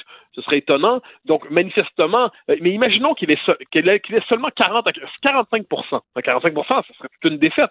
Mais ça veut dire qu'il y a quand même 45% des Américains qui disent là, on, on, on, on est prêt à voter pour lui, tellement on n'est pas capable d'accepter le camp d'en face qui nous fait notre procès en permanence. Autrement dit, il faut chercher à rentrer dans la tête des électeurs de Trump sans supposer qu'ils sont tous fous pour comprendre ce qui se passe aux États-Unis. Mais tu as tout à fait raison, Mathieu. Et, les antiracistes, un vrai antiraciste, c'est quelqu'un qui est daltonien. C'est-à-dire, c'est quelqu'un qui se fout de la couleur de ta peau, à la limite qui ne la voit même pas. Ah, ben, Là, nous avons des antiracistes qui, au contraire, ne font que parler de race. Mais mon cher Richard, c'est là-dessus que tu, ne te rends pas compte que tu viens de trébucher, de déraper. Pourquoi? Parce que quand on s'intéresse aux nouvelles théories antiracistes, c'est quoi un de leurs, de leurs principaux reproches? Ce qu'ils appellent le daltonisme racial. Ah. Le daltonisme racial, ça consiste à ne pas voir, à refuser justement de tenir compte de la race dans la définition du lien social. Ça consiste à refuser de racialiser les rapports sociaux. Je précise, soit dit en passant, qu'on n'a pas besoin d'aller jusqu'aux États-Unis pour ça. La, la ville de Montréal a produit un rapport il y a quelques mois dont j'avais parlé, je pense, sur mon blog au mois de juin, qui dénonçait le daltonisme racial, euh, qui refusait de, qui dénonçait ce refus d'assumer la racialisation des rapports sociaux, qui serait apparemment une étape indispensable sur le chemin de l'antiracisme. Donc, faut pas se tromper. Ce que tu crois être une vertu, le daltonisme, est en fait un crime, cher Richard. Repends-toi et repends-toi maintenant. Oh mon Dieu, le monde est fou. Les, les malades ont pris le contrôle de l'asile. Merci beaucoup, Mathieu, d'être là. Mathieu Bocoté, bonne journée. Oh, bonne journée. La Banque Q est reconnue pour faire valoir vos avoirs sans vous les prendre. Mais quand vous pensez à votre premier compte bancaire, tu sais, dans le temps à l'école, vous faisiez vos dépôts avec vos scènes dans la petite enveloppe. Hmm, c'était bien beau. Mais avec le temps, ce vieux compte-là vous a coûté des milliers de dollars en frais, puis vous ne faites pas une scène d'intérêt. Avec la banque Q, vous obtenez des intérêts élevés et aucun frais sur vos services bancaires courants. Autrement dit, ça fait pas mal plus de scènes dans votre enveloppe, ça. Banque Q, faites valoir vos avoirs. Visitez banqueq.ca pour en savoir plus. Joignez-vous à la discussion. Appelez ou textez le 187 Cube Radio 1877 827 2346. Est-ce que c'était une bonne idée de permettre aux bars d'ouvrir leurs portes? Est-ce qu'il ne faudrait pas les fermer? Est-ce que, euh, au contraire, euh, ce qu'on fait présentement, c'est-à-dire ne pas leur permettre de vendre de l'alcool à partir de 11 heures, c'est mieux? Bref, il y a toutes sortes de questionnements sur les bars qui se posent. On va en parler avec Pierre Thibault, président fondateur de la nouvelle Association des bars du Québec. Salut Pierre. Bonjour ça? Très bien. Ben là, il y a des gens qui disent, ben là, il est temps qu'on ferme les bars, ça n'a pas de maudit bon sens, il y a trop de cas, il y a trop de parties, euh, c'est-à-dire la nature même des bars, le fait que les gens sont collés, qui, prennent de l'alcool, euh, ça les encourage à moins respecter les consignes. T'en penses quoi, Pierre? Ben, je pense qu'on est déjà passé au travers de cette crise-là, genre la, quand il y a eu la première fermeture, puis il y a eu beaucoup de sensibilisation qui a été faite, même les entrepreneurs des bars. Les mesures ont été mises en place. Le staff est sensible maintenant à bien euh, donner les indications. Donc, pour ma part, je répondrai à ces gens-là qu'il faut pas oublier que on parle de 15 000 emplois au Québec, 1500 établissements. Euh, oui, la priorité, la santé, c'est sûr et certain, c'est indéniable. D'un autre côté, euh, on a les données de la santé publique qui sont transmises par des experts où on voit les parties privées, les rassemblements, les baptêmes, les épluchettes de bledin, etc., qui sont la souche primaire. Donc, concentrons-nous là. Puis nous, on est là pour aider le gouvernement à gérer la clientèle avec les registres, les, les plexiglas de ce monde et tout, euh, et tout le tralala. Mais, mais, là, mais là, les restaurants, c'est sûr que quand tu es dans un restaurant, tu es assis à ta place, tu mets le masque, tu rentres là, tu es assis à ta place. Mais tu sais, un bar, là, premièrement, c'est très rare que quelqu'un va dans un bar rien que pour une consommation. Euh, en même temps, les gens sont debout, puis les gens, hey, salut, ça fait longtemps que je t'ai pas vu, puis blabla. Il me semble que ça appelle à des rapprochements qui pourraient être considérés comme dangereux. Ben, l'ADN d'un bar, c'est clair, euh, c'est le rapprochement, puis c'est les, euh, les rencontres sociales. On peut pas, euh, ce serait un peu idiot de, de, nier le contraire. Par contre, c'est une nouvelle réalité qu'on a en 2020. Je veux dire, on est overblasté de campagnes de sensibilisation. Les gens veulent pas perdre ce droit-là. tout le monde est concerné. Je prends, par exemple, les affaires commerciales des grandes villes qui voient euh, que c'est en train de s'égrener, des locaux vides, tout ça. Donc, si tout le monde est réfléchi dans sa façon d'aller prendre un verre en 2020 dans une saison COVID ou une période COVID, moi, je crois qu'on peut y arriver. L'idée là-dedans, euh, Richard, si tu me permets, c'est que les gens apprennent de mieux en mieux à dealer avec ça, que ce soit un restaurant, un bar ou aller à quincaillerie. Ce qu'on voyait des erreurs de départ, ils ne sont plus les mêmes erreurs. Je pense qu'il y a des petits oublis, mais quelqu'un qui rentre sans même penser mettre un masque dans un commerce aujourd'hui, c'est quelqu'un qui est complètement déconnecté. Puis j'ai l'impression que, euh, encore une fois, c'est dans les rassemblements privés que, qui se trouve le problème majeur. présentement. Est-ce que, est-ce que c'est au propriétaire de bar à jouer à la police et à dire wow, wow, wow, là, vous êtes trop collé ou, euh, tu sais? Ben, écoute, c'est un travail d'équipe. Tu sais, je veux dire, quand tu arrives en finale de la Coupe Stanley, est-ce que c'est juste au gardien de sauver la game ou bien c'est au premier mm. scoreur de faire sa part? Tu sais, je veux dire, on peut travailler avec eux. Puis encore une fois, on va avoir l'étude à 13 heures. Là, ben, l'étude, on va avoir euh, les premiers échos de l'opération Oscar qui a été mise en place par la vice-première ministre puis qui a été supportée par la NABQ dès le départ. J'ai hâte de voir les résultats. Je te, je te cache pas que j'ai une certaine angoisse. J'espère qu'on va apprendre des bonnes nouvelles puis que tout le monde, euh, tous les entrepreneurs du, euh, du milieu des bars s'est tenu d'une façon, euh, comment je te dirais, irréprochable pour démontrer qu'on peut encore opérer, pour pas justement perdre nos entreprises, les emplois, tout ça. Puis il y a différents bars aussi. Tu as des bars à vin où, bon, tu vas là pour euh, déguster, mettons, un nouveau vin. Ça n'a rien à voir avec, euh, avec le bar à party, puis ça n'a rien à voir avec le bar de mm. karaoké, puis tout ça. L'appellation bar, c'est large. Ben, écoute, moi, ce que je vois dans la mesure qui est annoncée hier à 23 heures, je sens que le gouvernement nous écoute d'une certaine façon, puis qui est en train d'étudier tranquillement les impacts. Il y a une chose est certaine, il va falloir qu'on ait une bonne discussion avec M. Fitzgibbon pour tout ce qui est boîte de nuit, euh, discothèque. Euh, tu sais, c'est des entreprises qui engagent beaucoup de monde. Je te donne un exemple. Un ami à nous, un membre de Unity Club, c'est 1200 places euh, dans le village à Montréal. Lui, il se retrouve avec un problème majeur. Est-ce qu'on va laisser aller un entrepreneur à dérive quand maintenant on sait qu'on pourrait peut-être se spécialiser ou se diriger vers un petit secteur des entreprises euh, dans le monde des bars, ce serait peut-être le moment de voir avec euh, M. Fitzgibbon pour des ben, en, même temps, Pierre, en même temps, Pierre, tu es un gars responsable. On peut pas faire comme si la pandémie n'existait pas. Je comprends qu'on est tanné, on est écœuré, ça se sent plus de bon sens. Mais veut dire, reste que c'est encore là. Fait qu'on peut pas. on dirait qu'il y a des gens, puis des, des, commerçants, des restaurateurs, des propriétaires, tout ça, qui voudraient que la vie continue comme s'il n'y en avait pas de pandémie. Non, on peut pas faire ça, ça serait irresponsable. Mais tu sais, les restrictions qui sont mises, les mesures qui sont là, les heures de fermeture plus tôt. Puis j'ai l'impression que, tu vois, en Espagne, ils annonçaient avant d'aller en onde euh, qu'il y a un reconfinement de deux semaines. Euh, on ne sait pas qu'est-ce qui va se produire. Euh, nous, les bars, ce qu'on dit, c'est que si vous avez à fermer le secteur de la restauration des bars, faites-le unilatéralement pour tout le monde. Si vous voulez fermer tous les commerces de détail, on n'ira jamais dire ah nous on doit rester ouvert. L'idée c'est qu'on pense puis on croit en, nos, en nos forces. la gestion avec les registres euh, qui sont en place, puis les mesures, on est encore capable d'opérer sans mettre la population à risque. On suit ça de très près. Quand je vois qu'il y a de la pression sur le système de santé, j'avise les membres, je dis, écoutez, on se rapproche, si vous voyez les taux d'occupation, on suit toutes les statistiques. Puis un peu comme tu disais ce matin, le code de couleur, là, si t'es daltonien présentement, là, c'est pas évident. Mais non. C'est orange, orange pâle, jaune foncé. On sent que le gouvernement essaie de travailler pour protéger la population euh, au niveau sanitaire, au niveau social, mais ils comprennent aussi qu'un effondrement du système économique, c'est pas c'est pas une meilleure euh, option non plus éventuellement. Donc euh, écoute, on est encore pris entre l'arbre puis l'écorce, puis on essaie de faire de notre mieux puis de travailler du mieux possible. Euh, puis on va voir les résultats à 13 heures là, de, cette escouade-là. des 23 heures, qu'est-ce que t'en penses, toi, arrêter de servir de l'alcool à partir de 23 heures? Il y a des gens qui disent, ben non, c'est beaucoup trop tôt, là.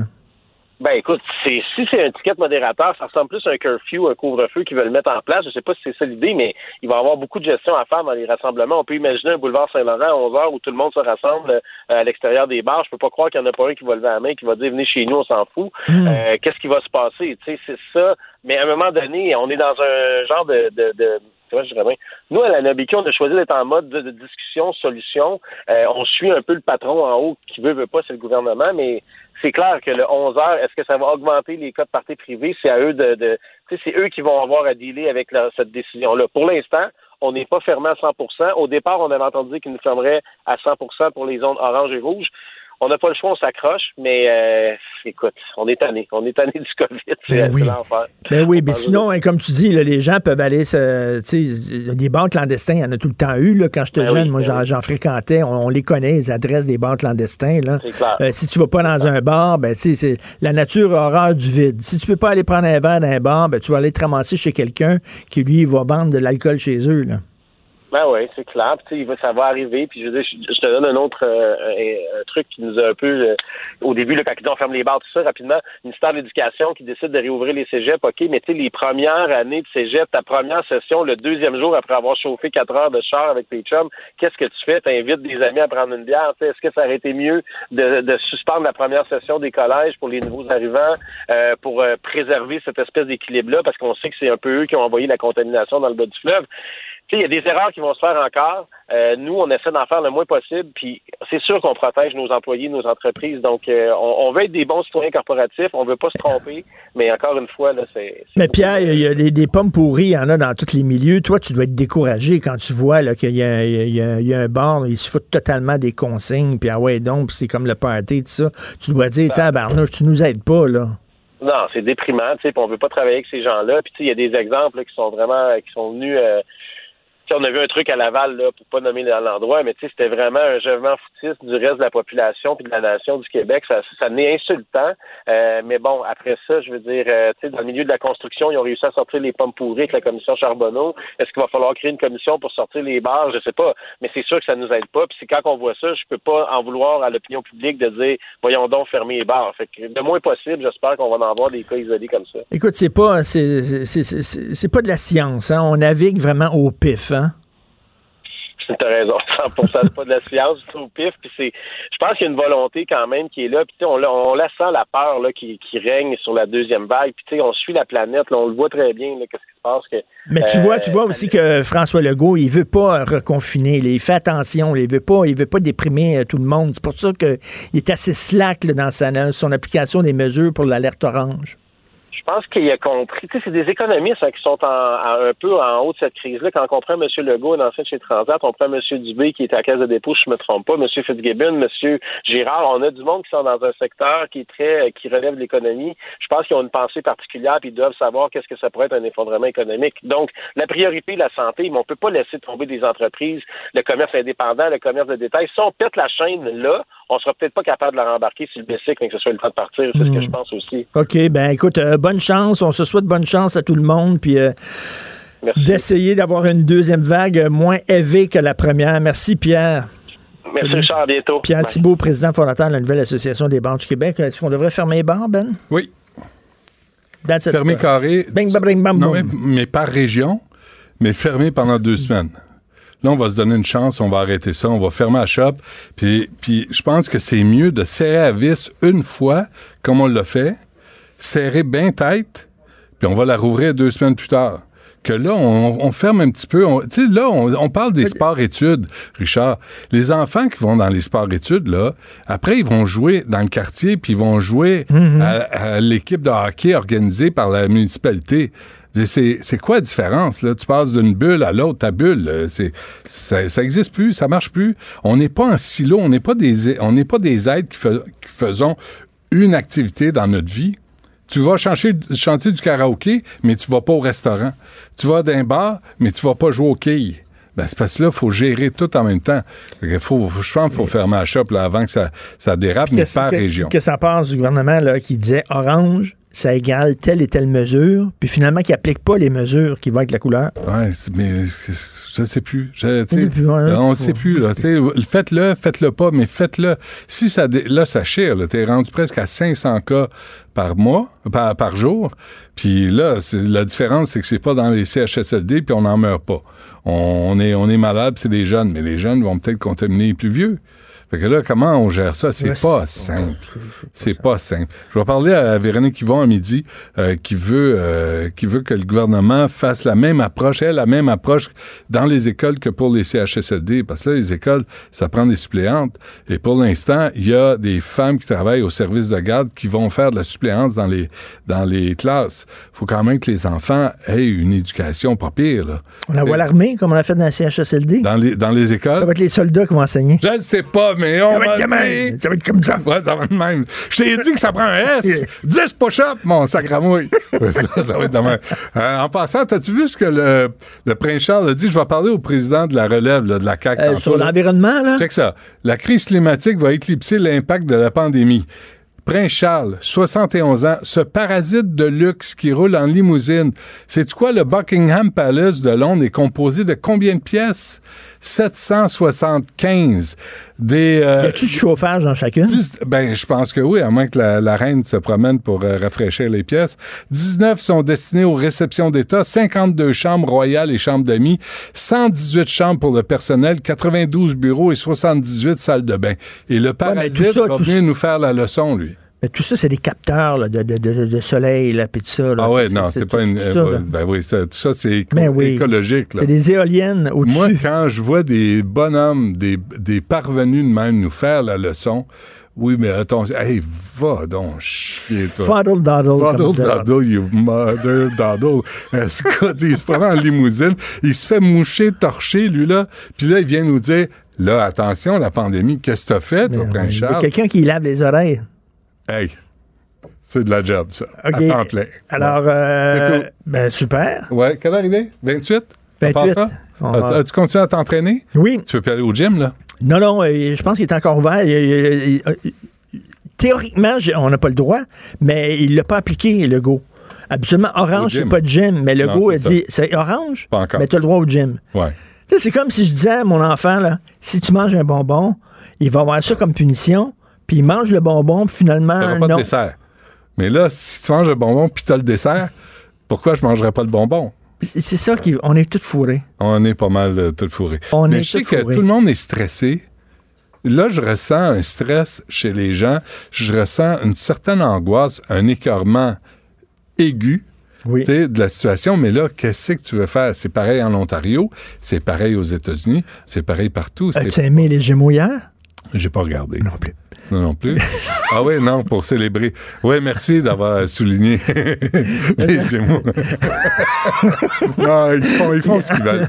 Ils, ils font ce qu'ils veulent. Hey, mais tantôt, je vais te dire c'est comment on finit la saison des, des frontières. J'ai une bonne idée. Ah tu oui? vas trouver ça drôle. Ah oui, je pense que ondes. Non, je Non? peux pas. Mais non, on va brûler le punch. OK, parfait. De toute façon, il a personne qui regarde. on va t'écouter après. On va t'écouter après. Merci à Hugo Veilleux à la recherche. T'es gentil ce matin. Oui, merci à. Achille Moinet. chaque matin. Achille Moinet Ouais, à la correct. console et à la Il est réalisation. stable. Achille, il est stable. Il est stable. Il est stable, il est fiable. Et euh, on Ben, se écoute. reparle demain, 8 h. On écoute Benoît tout de suite après. Bye. Cube Radio.